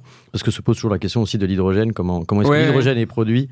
Et est-ce que c'est euh, justement un, enfin, un hydrogène vert ou pas? Bah, Exactement. Voilà, il y a, y a, un sujet de, d'hydrogène vert ou pas. Il y a aussi un sujet d'efficacité du, du cycle de, de production. Aujourd'hui, on est sur des, des rendements qui sont bien inférieurs, bien inférieurs sur l'hydrogène. Donc, euh, euh globalement, aujourd'hui, ce que je pense qu'il y a un consensus quand même sur le fait que l'électrique a une longueur d'avance et que les investissements qui ont été faits depuis 5 euh, à 10 ans par les constructeurs auto permettent euh, vraiment d'envisager un, avenir où l'électrique euh, est accessible. Il y a eu pas mal d'annonces ces derniers temps sur des véhicules électriques encore plus accessibles que les modèles auxquels on a accès aujourd'hui. par ailleurs, l'hydrogène, c'est pas forcément une technologie. Enfin, c'est pour les transports type poids lourd, avec effectivement la possibilité d'avoir un approvisionnement centralisé en hydrogène. Euh, pourquoi pas? Non, mais j'y pensais parce que comme vous, avez un peu cette réflexion autour de la centralisation, puisque c'est les, bureaux, les copropriétés, c'est une forme de centralisation. Donc vous pourriez, on pourrait imaginer que justement la, difficulté d'avoir des stations d'hydrogène partout en France, euh, ça c'est un, pain point, hein, comme on dirait. En revanche, euh, s'il y avait des solutions peut-être centralisées, y compris dans l'hydrogène dans les immeubles je pense qu'il y a un une problématique de sécurité, qu'elle soit réelle ou pas, hein, mais en tout cas ou, perçue, mais qui font que voilà, avoir une prise sur sa borne, sur sa place de parking, c'est quand même euh, assez pratique. Tu disais qu'en termes d'efficacité, c'était c'était c'était moins le rendement énergétique, bien, le rendement énergétique. C'est-à-dire que si on passe de, je pose une question plutôt d'ingénieur, bien que ce soit pas ingénieur, mais si on passe du, du, si on passe du nucléaire, pardon, à si on passe du nucléaire, euh, le nucléaire, tu es d'accord, vous le considérez comme une énergie verte? Décarboné en tout cas. décarboné, mais quand vous dites énergie verte. nous, énergie verte, c'est vraiment euh, énergie renouvelable. Ah, énergie renouvelable. Donc il n'y a pas de nucléaire dans, le mix de, des fournisseurs auxquels vous travaillez. D'accord. Parce que le débat en Europe est tranché. D'ailleurs, juste là-dessus, avant que tu finisses ta question, euh, je crois que les Allemands voulaient pas passer euh, le nucléaire comme énergie verte. Et bah, de toute façon, ils ont arrêté le nucléaire. Donc, Oui, non, mais au niveau européen, dans ce qui est considéré comme. Ouais. C'est euh, je ne sais pas si le débat a été tranché. je, ne crois pas qu'il n'y a, pas une définition officielle, mais il y, a un débat, entre autres aussi, euh, autour de Jean Covici, sur le, sur le fait qu'on ne peut pas se passer du nucléaire. On ne peut pas le qualifier de vert, mais en tout cas, il est, il est décarboné. Il est décarboné. Là, aujourd'hui, c'est vrai, quand on voit l'Allemagne qui se réjouit d'arrêter les centrales euh, nucléaires et qui redémarre des centrales au charbon, bon, mais quand, mais quand vous êtes sur les énergies uniquement renouvelables, donc en gros euh, solaire, éolien et ça, et donc en vous passant du nucléaire, c'est un choix que vous faites qui est un choix parce que c'est vos fournisseurs qui sont comme ça, c'est un choix idéologique de votre part. On a fait, en fait, on a non, c'est pas un choix idéologique, mais euh, aujourd'hui on a, euh, euh enfin, le nucléaire absolument nécessaire dans le le mix énergétique français, et aujourd'hui il n'y a pas beaucoup de, de, pays en Europe qui ont un mix euh, aussi décarboné que la France. Il y a les pays nordiques qui sont euh, très euh, bons sur l'hydro, mm. mais, mais globalement, ça nous permet quand même d'être très bas en, en, en, émissions de carbone sur la, la production d'énergie. c'est juste qu'on a choisi des fournisseurs qui eux-mêmes ont une offre qui est 100% verte. Donc eux-mêmes, 100% de leur offre provient de, de, euh, mais, du, coup, le, prix unitaire de la production des énergies vertes est quand même plus élevé que le nucléaire, non?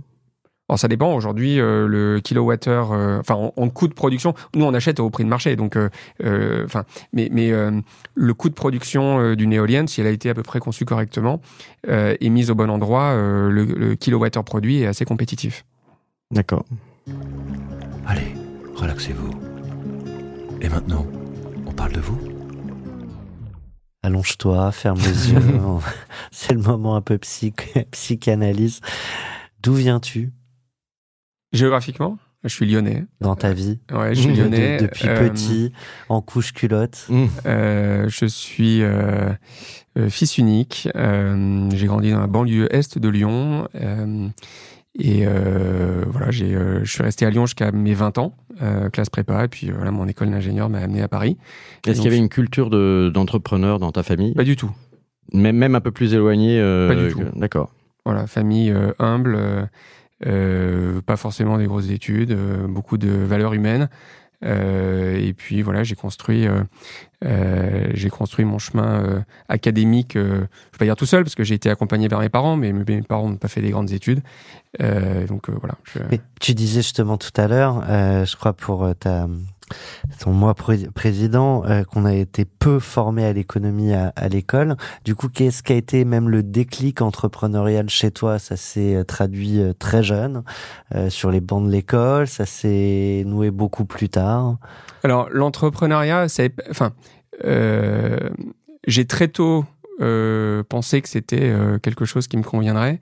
J'ai pas eu le courage de me lancer, de, de me lancer tout de suite, et j'ai eu raison parce que j'étais pas du tout à même de le faire avec succès. Il y, a, plein de briques qui manquaient encore dans mon expérience pour être euh, un bon entrepreneur. Euh, je pense que le parcours que j'ai eu euh, d'abord dans l'industrie, puis dans le conseil, puis en tant que directeur général d'une structure qui commençait déjà à être assez grosse, avec des problématiques de transformation, des problématiques d'intrapreneuriat, m'ont finalement assez naturellement mis sur la piste de l'entrepreneuriat. Et quand on y goûte, bon, c'est sûr qu'il y a des moments compliqués, mais il y a aussi des moments d'euphorie qui font que c'est quand même pas mal. Ouais, du coup, j'ai deux sujets à deux moments de ta vie qui me, qui me, qui me pop up à l'esprit.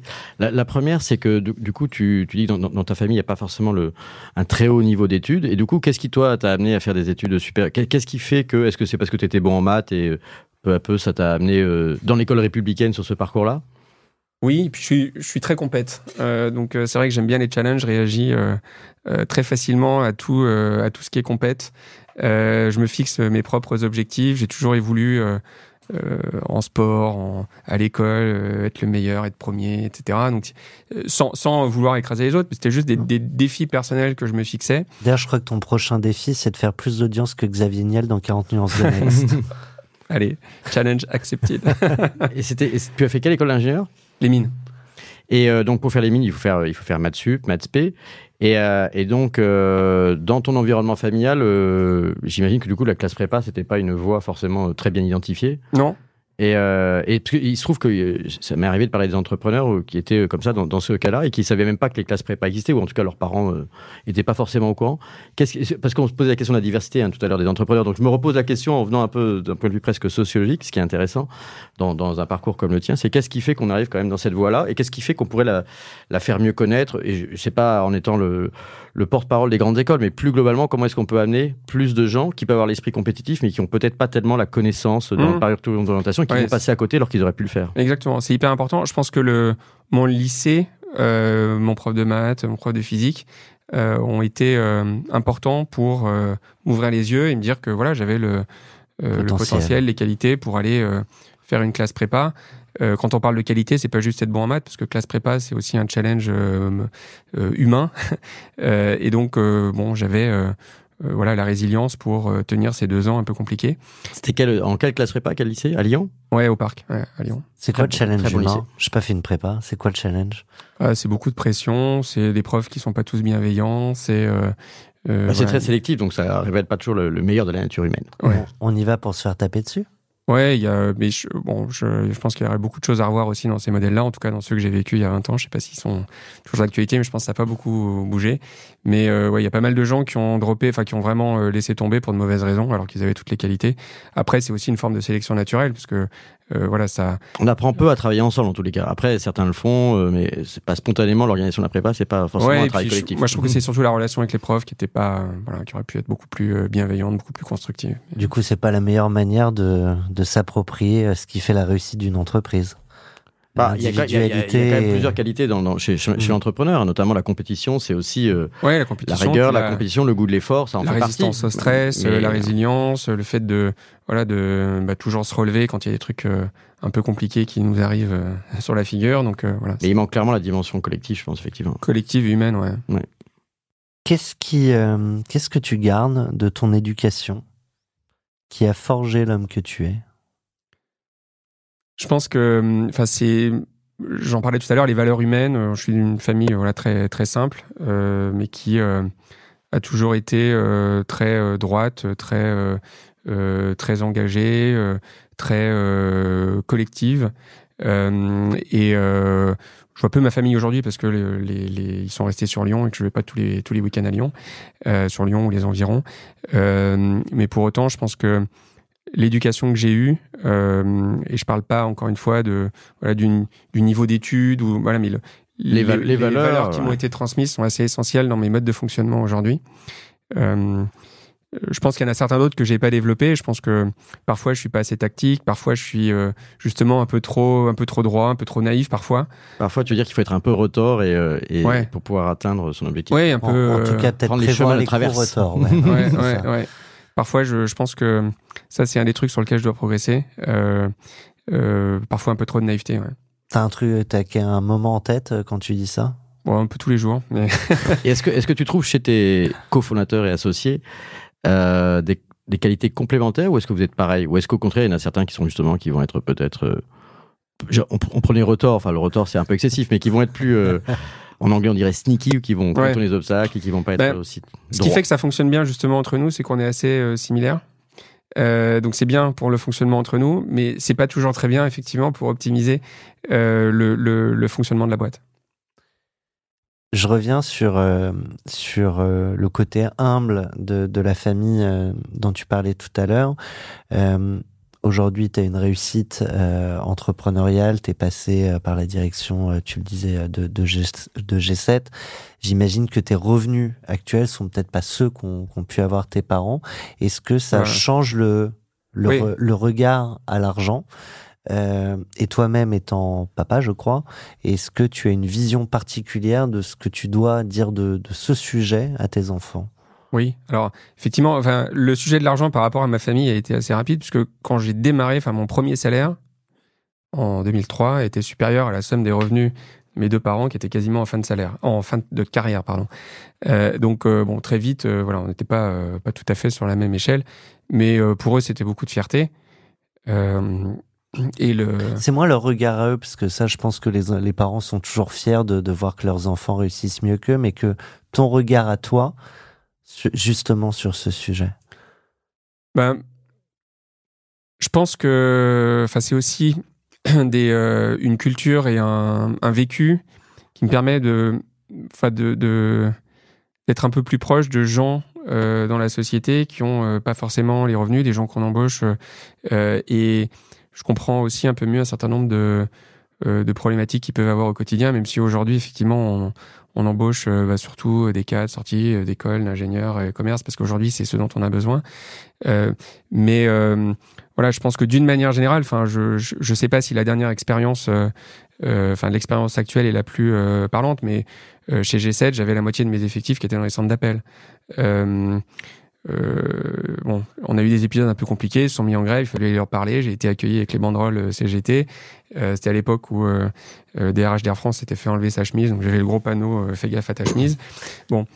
Euh, tu allé en t-shirt? Non, j'y suis allé en chemise, j'ai gardé ma chemise. Mais voilà, c'est, je pense que est-ce que, est que, dans cette posture, tu, tu as ressenti un, un, conflit interne? On fait, on fait un peu de la psychologie quand même aussi ici, la philosophie et la psychologie, un conflit interne entre justement peut-être certaines valeurs qui, qui te venaient euh, de ta famille et puis en même temps le fait que tu représentes euh, bah, le, le, le, chef d'entreprise euh, qui a des actionnaires et qui doit aussi non, au contraire, bah, faire avancer la boîte. Au contraire, je me sentais finalement à ma place en me disant bah, je suis là pour faire tourner une boîte, mais je suis là aussi pour écouter les gens qui sont en face de moi. et C'est une bonne réponse, je trouve. Avec bah, voilà, des, des, des, choses qui vivent que moi j'ai pas forcément vécu, mais que mes parents ont pu vivre. Et je, enfin, c'est aussi une manière, je pense, d'aborder les choses de manière très sereine et de se dire on est à sa place. Équilibré, nuancé. Ouais. C'est des mots qu'on aime bien. et, et dans le, ce que tu projettes chez tes enfants, du coup?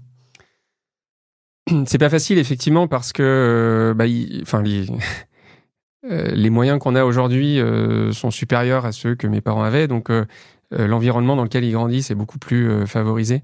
Euh, que celui dans lequel j'étais, même si bon, j'ai pas été malheureux pour autant. Hein. Euh, et donc on essaye effectivement de, de garder euh, euh, les pieds sur terre. Alors après, euh, bon, ok, la société marche bien, mais on est encore loin de, du cash out et de l'exit, donc on n'est pas non plus, on n'est pas non plus dans une situation d'aisance économique forte. Mon épouse, enfin, au moment où je me suis lancé dans l'entrepreneuriat, mon épouse a fait un burn-out.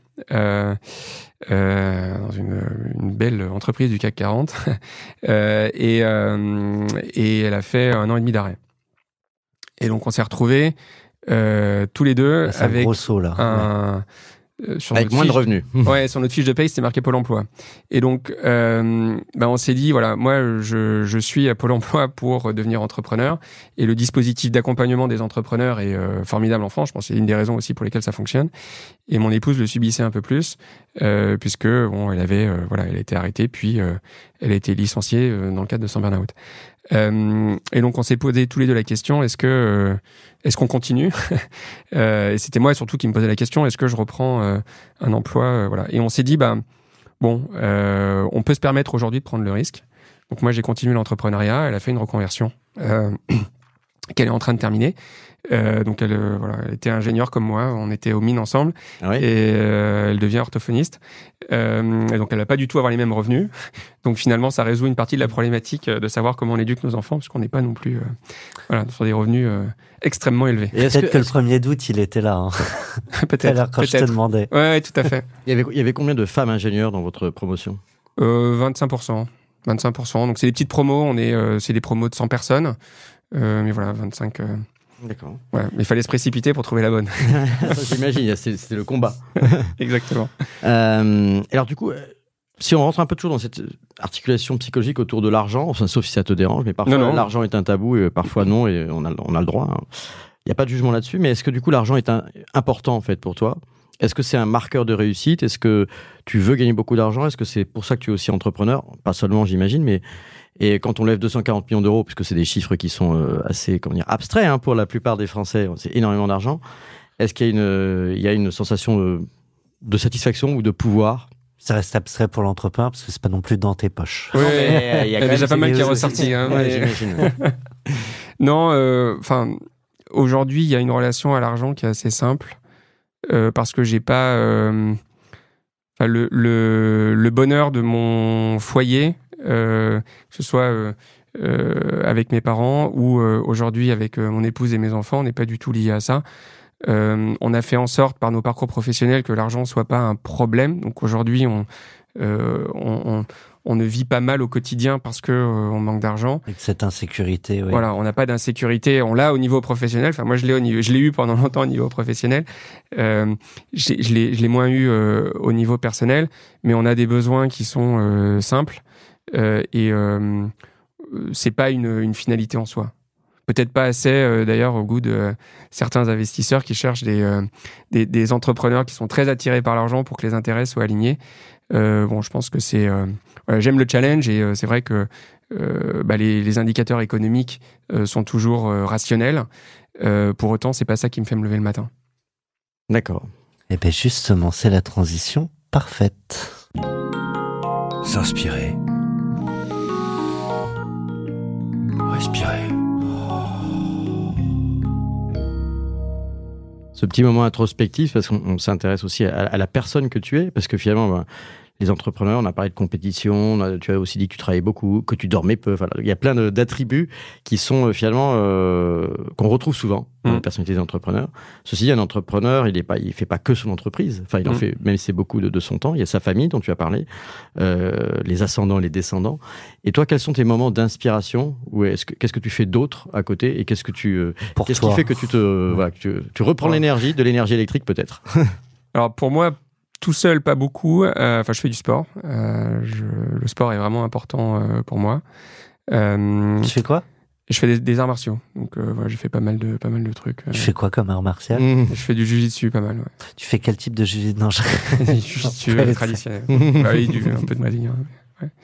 Euh, mais donc le sport est vraiment important pour moi. Alors effectivement au quotidien, les arts martiaux de manière plus euh, ponctuelle, euh, pas mal de voilà de, de VTT, de ski. J'aime bien les, ce qui bouge un peu, qui est un peu euh, qui, qui, qui, apporte un peu d'adrénaline. J'ai une parenthèse sur les, les arts martiaux. Qu'est-ce que ça apporte à l'homme que tu es et à l'entrepreneur que tu es? Alors c'est j'en fais depuis que je suis tout petit et que ce soit dans l'entrepreneuriat ou même d'une manière générale. Euh, c'est vrai que c'est beaucoup de sérénité. Enfin, je, je, je sens vraiment euh, à la fois par la dépense physique que ça permet d'avoir, et même par l'état d'esprit, par le, la maîtrise de son corps. C'est en fait beaucoup de sérénité au quotidien.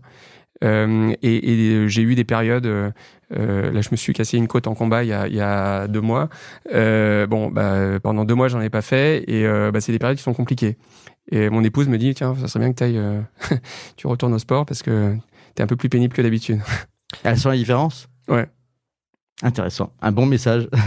Puis il y a une différence aussi entre le, sport de combat et l'art martial avec toute une philosophie. Ouais, complètement. C'est quoi la philosophie du, derrière le jujitsu? Bah, C'est bah, euh, comme tous les arts martiaux euh, japonais, c'est très euh, centré sur bah, la maîtrise de son corps et puis la, le, le, respect de l'adversaire, le respect des, des sensei, des plus hauts gradés, du professeur. Euh, et donc c'est vrai que c'est des valeurs humaines qui vont bien au-delà du sport. Euh, j'ai mis mes enfants euh, aux arts martiaux aussi, enfin progressivement. Même discipline? Alors mon petit est au judo et ma grande est sur le Krav Maga. Voilà.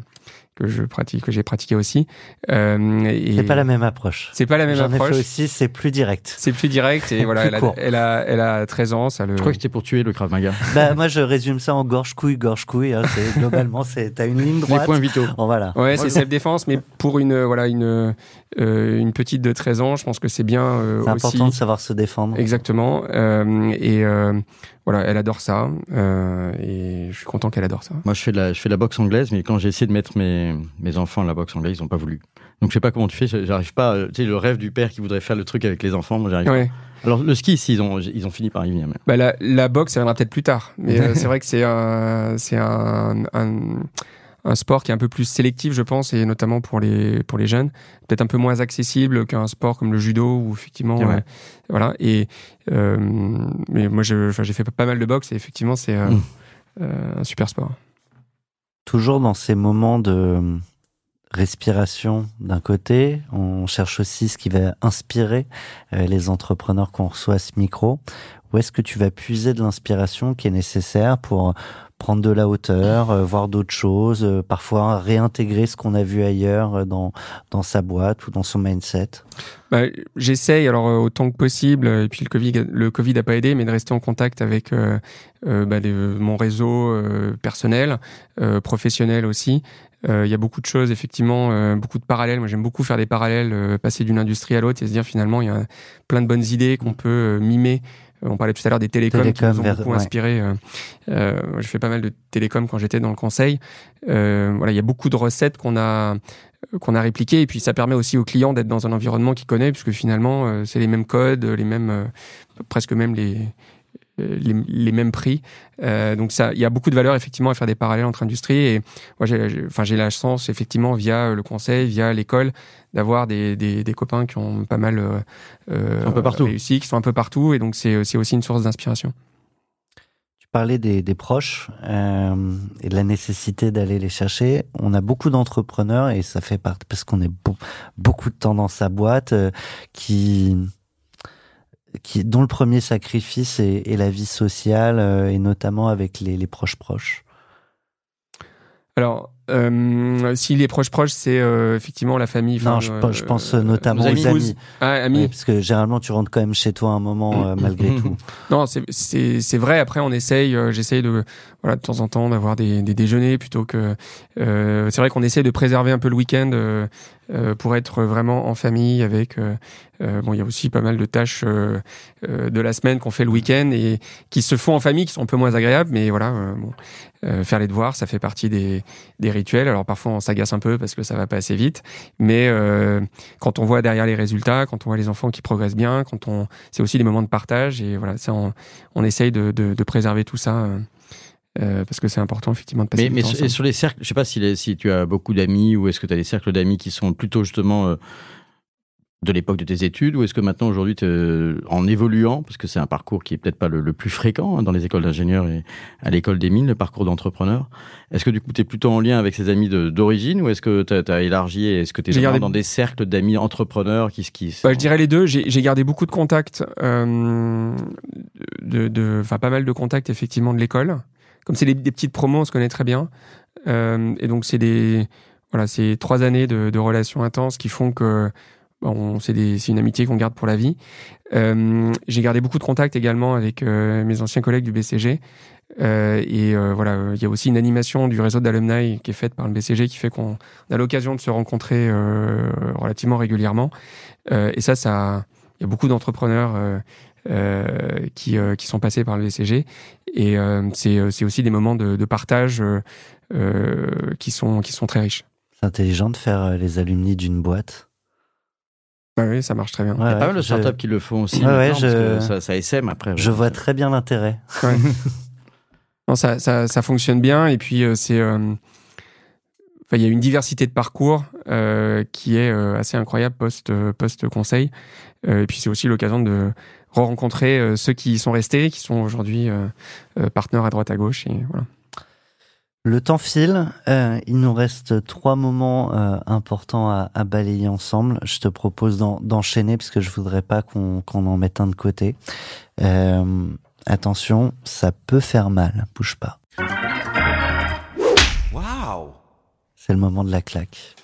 Voilà, on en a, on en a parlé un petit peu, mais c'est peut-être aussi l'occasion de, revenir sur cet épisode. Le, je pense que notre plus grosse claque, effectivement, ça a été l'épisode de notre première levée de fonds, euh, où on signe la levée euh, euh, avec un, groupement d'actionnaires qui vient mettre 7 millions. Le, le, déclenchement de cet épisode un peu compliqué en France des Gilets jaunes et bah, la plupart des investisseurs étrangers qui nous disent au revoir. Là, ça a été une, période très compliquée, à la fois parce que le processus avait été relativement long et donc on pensait avoir franchi la ligne d'arrivée. Et en fait, on se dit, bah non, en fait, il y a encore, là, on a fait 2 km, il y a encore 40 à courir. ça a été compliqué parce que, de manière très pragmatique, eh ben, on est arrivé euh, très vite euh, au bout des premiers 2 millions qu'on avait, euh, qu'on avait levés. Donc, je pense en combien de temps? En, en six mois. Ah oui, Parce qu'on installait beaucoup, parce qu'on avait pris du retard sur. Enfin, qu'on avait, on avait. Quand on a bouclé enfin les 7 millions qui sont devenus 2, on était déjà quasiment sous l'Ultimate Zero. Quoi. ah oui. Euh, technique à rembourser. Ouais, ouais, ouais, Donc il y en avait quelques fournisseurs à payer. Euh, donc on les a payés. Euh, on avait arrêté de se payer aussi les trois, euh, ah les trois larrons pour pas peser trop sur, la trésorerie. sur la trésorerie. Et du coup, on l'a refait après les 2 millions, puis on l'a refait encore après. Donc c'est vrai qu'il y a eu pas mal d'épisodes où on a arrêté de se payer. épisodes qui sont, qui sont aussi des claques personnelles, parce qu'on se dit, bon, est-ce que le modèle est vraiment durable? Euh, donc euh, voilà, on était euh, bien accompagnés, notamment par Christian dans cette hmm. phase-là. Mais vous, vous aviez un business plan, j'imagine, au départ, et donc du coup, vous étiez en retard sur ce business plan. Ah bah on était en retard sur le financement, mais on n'était pas forcément en retard sur le déploiement. Enfin, on était même plutôt à l'heure. Euh, et plus on était à l'heure, plus on avait besoin de déployer nos capex, et donc euh, plus on avait besoin de cash. Et donc je me suis, enfin c'est vrai que les, on était assez transparent d'ailleurs. Je sais pas si c'était bien ou pas, mais avec les équipes à l'époque. Euh, et l'autre jour, j'ai le responsable des opérations qui me rappelait qu'effectivement, on va super bien, mais c'est la merde. ouais. Et je lui avais dit en fait d'arrêter d'installer. Et j'avais été très transparent sur, euh, d'installer des bandes de recharge. Je lui ai dit, mais là, euh, plus tu installes, plus on est obligé de payer nos fournisseurs. Et, là, on n'a plus de cash. Euh, donc ça, c'est une claque personnelle parce qu'on se rend compte que la, la, survie de la boîte tient à pas grand-chose. Eh ben, je pense que ça se. il y a eu le blanc qui fait, fait méditer la survie. Il y a le blanc, il y a le appuyer sur super punchline parce que ça fait réfléchir. Je pense que euh, ce qu'on disait en introduction hein, de, de cet épisode, euh, le Next 40, c'est une pierre sur euh, l'hôtel de la réussite, mais il y a beaucoup de choses derrière. Il y a, il y a beaucoup de choses et euh, il y a euh, les péripéties de la boîte, il y a les péripéties pour euh, l'entrepreneur qui est derrière. Et effectivement, quand tu dois arrêter de te payer pour garantir la survie de la boîte, payer les salaires de tes collaborateurs, rémunérer tes fournisseurs parce que c'est juste normal, mmh. c'est c'est un questionnement personnel et face à ouais à, des renoncements en plus. Donc donc voilà, d'où ce petit. C'est formateur. C'est formateur. Ouais. Eh ben écoute, je te propose euh, de, partager euh, toutes ces expériences que tu as mûries au long des années pour euh, nous proposer ta carte blanche. Carte blanche pour 40 nuances de Next. Donc la, bah, la carte blanche, elle va pas être très originale, mais c'est un, coup de gueule et euh, je pense que c'est un coup de gueule qui est nécessaire. il va falloir beaucoup de coups de gueule euh, sur ce thème pour que ça bouge. Euh, mais c'est le thème de l'environnement et de la transition écologique, thème auquel on est connecté par notre activité. on espère aujourd'hui être un des contributeurs qui facilite le passage à la mobilité électrique et qui donc contribue à la décarbonation des, transports. C'est pas très original parce que tout le monde en parle, mais pour autant le sujet n'est pas traité du tout. Et on est très très très loin du compte. Je pense qu'aujourd'hui, on n'a pas perçu, la plupart des gens n'ont pas perçu l'urgence dans laquelle on était euh, et tout ce qu'il fallait faire pour euh, remettre en cause nos modes de fonctionnement, remettre en cause euh, nos codes. aujourd'hui, la croissance, l'hypercroissance, c'est aujourd'hui le critère pour savoir si tout va bien. Et en réalité, c'est ce qui fait que tout va mal. il faut vraiment que il y ait une prise de conscience collective. Aujourd'hui, moi, j'identifie trois, trois problématiques principales sur le, sujet euh, environnemental. Premier sujet, c'est qu'il y a trop peu de contributeurs.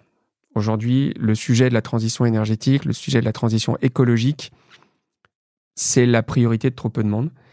Euh, c'est un peu le problème de ceux qui n'ont pas de problème. Euh, c'est vrai que quand on est un pays, quand on est une entreprise, quand on est en difficulté, quand on est un pays et que on est en guerre, quand on est un pays et qu'il y a 90% de la population qui souffre de pauvreté, se dire que l'écologie c'est pas le premier des sujets, ça peut se comprendre. Mais en même temps, quand on est dans ces situations-là, généralement, on n'a pas beaucoup d'émissions de CO2 et on a une relation à l'environnement qui est assez différente de, de, celle qu'on peut avoir dans les pays développés. Aujourd'hui, quand on regarde au niveau d'un pays, il y a des pays qui jouent pas le jeu. Effectivement, c'est pas une surprise. Aujourd'hui, la Chine et les États-Unis, c'est 50% des émissions de CO2 si on regarde que ces euh, euh, indicateurs-là. C'est pas leur priorité, clairement. Alors, ils font des choses, hein, euh, mais pas suffisant. Aujourd'hui, on va pas du tout dans la bonne direction. L'Europe, on fait, beaucoup plus de choses, mais c'est moins de 8% des émissions de CO2. Si l'Europe s'arrête d'émettre du, du CO2, ça change pas grand-chose en réalité. Donc, c'est une prise de conscience collective qui est absolument nécessaire, qui aujourd'hui n'est pas là du tout. Le, le deuxième sujet, c'est qu'on a une approche, et là c'est collectif, hein, qui n'est pas du tout systémique. On, s'intéresse euh, à quelques sujets euh, portés par les médias, relayés par les médias, et c'est bien J'arrête la viande le vendredi. Euh. J'arrête la viande le vendredi. Même si on, réfléchit, enfin les, émissions de CO2, bon, c'est évidemment il faut s'en occuper. on s'en occupe parce que ça nous touche. il y a des, étés qui sont de plus en plus chauds, il y a des incendies. Ah bah zut, c'est quand même pénible quand il fait 42 à Paris. donc c'est concret. Et la réaction, ah ben on va mettre des éoliennes partout. Donc ok, il faut le faire. Faisons-le. Continuons. Encourageons cette démarche. Mais on n'a jamais consommé autant de charbon dans le monde qu'en 2022. Donc en réalité, euh, on a encore, euh, on est à des années-lumière de ce qu'il faut faire pour traiter efficacement euh, le sujet de la transition énergétique. Or, on parle, je crois, de huit générations avant ce soit plus vivable. Oui, mais ça va très vite et je, je, pense que ça ira encore plus vite que ça. Euh, aujourd'hui, il y a des sujets entiers qui ne sont pas du tout abordés ou très peu abordés. Euh, on parle beaucoup du CO2, on ne parle pas du méthane. les gens se disent le méthane, c'est pour plus tard, on verra, euh, contre permafrost, etc. Bon, le jour où le, où le, méthane sera un problème, ça sera trop tard. On n'aura pas fait ce qu'il faut avant pour l'éviter. Et là, on, aura, on sera en pleine phase de divergence avec un, un équilibre qui est totalement rompu et qui fait que tout s'accélère et qu'on va dans la mauvaise direction. On parle très peu de la biodiversité. Le rapport de l'ONU disait euh, un million d'espèces potentiellement euh, menacées d'extinction. Un million d'espèces, bon, s'il y a moins d'insectes, ok. Est-ce bien important? Ben oui, c'est important. Parce que si on va au bout de la réflexion, on voit qu'en fait, ça touche euh, tous les écosystèmes et que nous-mêmes, très égoïstement, humains, on sera touchés. Mais c'est plus tard, pas tout de suite. Et là encore, le jour où c'est effectivement visible pour nous, bah, ça sera trop tard. Et le troisième point, c'est qu'on va pas assez vite. Aujourd'hui, il y a un sentiment d'urgence qui est, euh, même quand on a conscience du, besoin d'agir, euh, on va pas assez vite, on va pas assez loin. Et aujourd'hui, effectivement, on n'a pas du tout inversé la tendance. On a une population mondiale qui continue de grandir, on a des besoins en énergie qui grandissent encore plus vite, puisqu'on a, parallèlement à la croissance de la population, l'augmentation du niveau de vie. Donc on peut s'en réjouir la population a euh, accès à des services de santé, accès à l'éducation, etc. Mais globalement, tout ça. Et accès à beaucoup de choses inutiles aussi. Et, derrière tout ça, il y a l'hyperconsommation. Euh, la consommation des ménages est un des principaux vecteurs de santé de notre économie, mais l'hyperconsommation, c'est aussi un de nos principaux problèmes. Et donc aujourd'hui, clairement, euh, on va pas assez vite. Euh, on s'intéresse à des sujets qui ne sont pas forcément les sujets les plus importants. On met des œillères en disant bah, c'est bon, on a mis des éoliennes, tout va bien. Euh, et puis euh, voilà, on a peut-être 5% de la population pour qui c'est une vraie priorité. Et en même temps, on se retrouve avec un rapport du GIEC qui fait moins de bruit que de la peinture sur une œuvre d'art. Exactement. C'est toute l'incohérence en fait de notre situation, mais lire un rapport du GIEC, bah, ça prend un peu de temps consulter un article. Il y a quand même la partie résumée qui est, qui est, qui est plus accessible. Bah après, c'est aussi le travail des journalistes, c'est aussi le travail de. Je suis d'accord que je suis d'accord que c'est un problème, mais, mais tout ce qu'on est en train de faire, bah d'ailleurs, euh, on est en train d'en parler. Plus on en parle, plus, Exactement. plus, ça existe. Mais, mais comme tu dis, enfin, en parler, c'est une première étape, et après, il y a, y a, un vrai questionnement sur, l'action personnelle. ce qui est très compliqué dans ce que vous dites, que du coup, c'est un sujet qui nous préoccupe beaucoup avec le, le Fonds 2050, hein, puisque c'est un, un, de nos sujets, c'est finalement la décarbonation de l'économie en, priorité. Et, euh, et euh, si on s'en tient à regarder les chiffres macro, on a un sentiment d'impuissance, parce qu'on peut dire, bah, Ah bah, tu vois, euh, arrêtez de faire couler l'eau chaude, machin, etc. Chez vous, à tous les petits gestes quotidiens, etc. Bah, effectivement, par C'est- rapport euh, aux par émissions rapport, de CO2 et de méthane, d'ailleurs, euh, de la- de l'agriculture et, et des usines chinoises ou des centrales de production charbon. C'est rien. Donc ça, Mm. du, du coup, si on se dit juste ça sert à rien, en réalité, il y a quand même des liens parce que notre consommation à nous, c'est beaucoup de produits qui sont qui sont produits en Chine. Exactement. Et en fait, je pense qu'aujourd'hui, si on si on se tourne euh, solution, parce que c'est bien un coup de gueule, mais il faut aussi essayer de proposer deux trois trucs. Euh, aujourd'hui, euh, je pense qu'on peut aller beaucoup plus loin dans l'économie de l'écologie, la prise en compte du, cycle carbone et du cycle gaz à effet de serre dans les produits avec des systèmes de bonus-malus. Je regardais aujourd'hui, enfin, on achète une télévision, il y a euh, l'éco, euh, euh, l'éco de taxe sur une télévision de 1000 euros, c'est 10 euros. Est-ce que vraiment recycler euh, une télévision, est-ce que vraiment euh, prendre en compte euh, les coûts de transport depuis son lieu de production, l'ensemble des coûts de recyclage, c'est 10 euros Je pense pas. Aujourd'hui, avoir un système de bonus-malus pour bah, avoir effectivement une taxe écologique plus élevée sur certains produits et euh, assurer la promotion de produits, enfin financer ou contribuer au financement de produits ou d'unités de, production qui ont permis d'avoir des produits beaucoup plus euh, euh, économes, beaucoup plus écologiques, ça serait assez vertueux.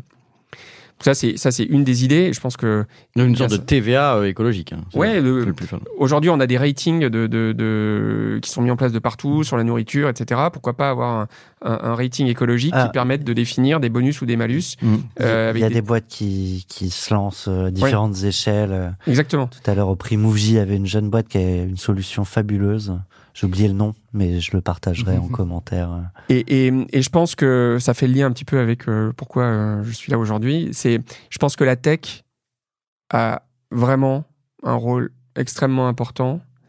Euh, on n'y arrivera pas. Il y a effectivement une forme de d'évidence. On n'y arrivera pas juste avec des efforts, euh, soit des efforts qu'on fait mais qui n'ont pas forcément beaucoup d'impact, soit des efforts que ceux qui pourraient avoir euh, les moyens d'avoir de l'impact ne, ne, ne font pas. Et donc euh, sur les sujets de séquestration du carbone, sur des sujets euh, de, de, euh, de nourriture alternative. La tech aujourd'hui est en train, enfin, on a vraiment toute une génération de boîtes tech qui sont, enfin, qui est en train d'émerger. Mm. Mettre en avant ces climate tech, faire en sorte qu'elles aient un accès encore plus facile au financement, faire en sorte qu'elles aient un accompagnement qui leur permette d'aller plus vite. Je pense que c'est aussi permettre à l'écologie de devenir une économie, que ce soit pas juste des contraintes, euh, que ce soit l'opportunité pour des entreprises ou des entrepreneurs de se développer euh, et de, de, de faire un business durable. Je serais bien allé sur le projet de crédit carbone individuel, toutes les questions que ça pose. Malheureusement, euh, on n'a pas le temps. Il faudrait qu'on refasse Ah, mais un ça, on épisode. pourrait refaire un épisode juste complet là-dessus. ouais. Ouais. Bah écoute, c'est noté. Hein. Le rendez-vous est pris. Et mais avant ça, le rendez-vous est pris avec ta sista.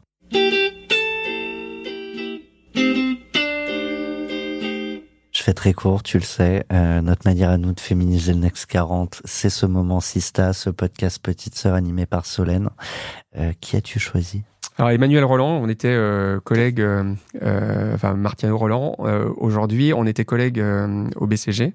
Elle est aujourd'hui cofondatrice d'Akemia, qui est rentrée dans le Health 20 euh, récemment. J'espère sincèrement euh, qu'Akemia sera bientôt au FT 120 ou au Next 40. Euh, en gros, le, le modèle d'Akemia, c'est euh, d'utiliser l'intelligence artificielle pour découvrir euh, de manière très efficace et euh, automatisée de nouveaux médicaments. Euh, et c'est un modèle qui est en train de, de faire ses preuves. Vous pourrez regarder effectivement le, la mise en avant de la solution. C'est un, un spin-off de l'école normale, donc c'est à la base de- des- des chercheurs qui euh, euh, ont. euh, On travaille sur des molécules. Euh, ils travaillent sur les algorithmes qui permettent d'identifier des molécules euh, qui euh, Qui vont Il permettre des principes. euh, ouais. qui auront des chances d'avoir un, un impact sur des, bah, des, des, des, des- des maladies. Voilà, c'est euh, des, solutions qui euh, n'ont jamais été autant d'actualité. Génial.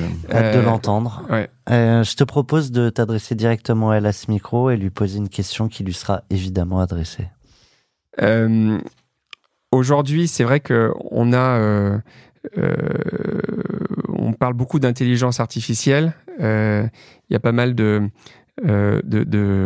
personnalités qui ont évoqué le fait de faire une pause, ce qui semble techniquement compliqué à mettre en œuvre. On peut comprendre toutes les dérives qu'il peut y avoir de l'intelligence artificielle. Je pense que dans le secteur médical, l'intelligence artificielle est en train d'ouvrir de nouveaux champs complètement inexplorés. Et donc la question, c'est comment vous, à Kemia, vous arrivez à faire la part des choses entre euh, bah, les effets positifs, euh, toutes les vertus de l'intelligence artificielle et tout ce qu'on entend par ailleurs, euh, qui commence à être décrié, effectivement, avec des utilisations qui peuvent être assez néfastes. voilà, ça va être des sujets, je pense, importants pour le développement de la société. Ça risque de faire un très bel épisode les forces et les faiblesses de l'intelligence artificielle. Mais écoute, je crois qu'on arrive à la fin de ton podcast. Merci beaucoup, Nicolas. Moi, je dirais que tu as, tu as, tu as parlé euh, à juste titre de, tes valeurs et de, euh, de cet aspect assez, assez droit, que tu as parfois qualifié en plus négatif de, de naïf. Mais moi, je pense pas que ce soit une, que ce soit en fait un défaut. Et euh, je ne sais pas ce que tu en penses, Thomas, mais je trouve qu'on ressent chez Nicolas, dans sa voix, dans ta façon de, de t'exprimer, cette, euh, cette d'honnêteté intellectuelle, euh, d'engagement également, et j'ai vraiment apprécié ce moment. Donc merci beaucoup. pareillement, merci beaucoup. Grand plaisir. À très bientôt. Merci, à très bientôt. Merci à toi et puis merci à tous ceux de nous suivre euh, comme ça chaque semaine. Merci. Merci. 40 nuances de Next. The Next 40, comme vous ne l'avez jamais entendu, animé par Olivier Mathieu et Thomas Benzazon.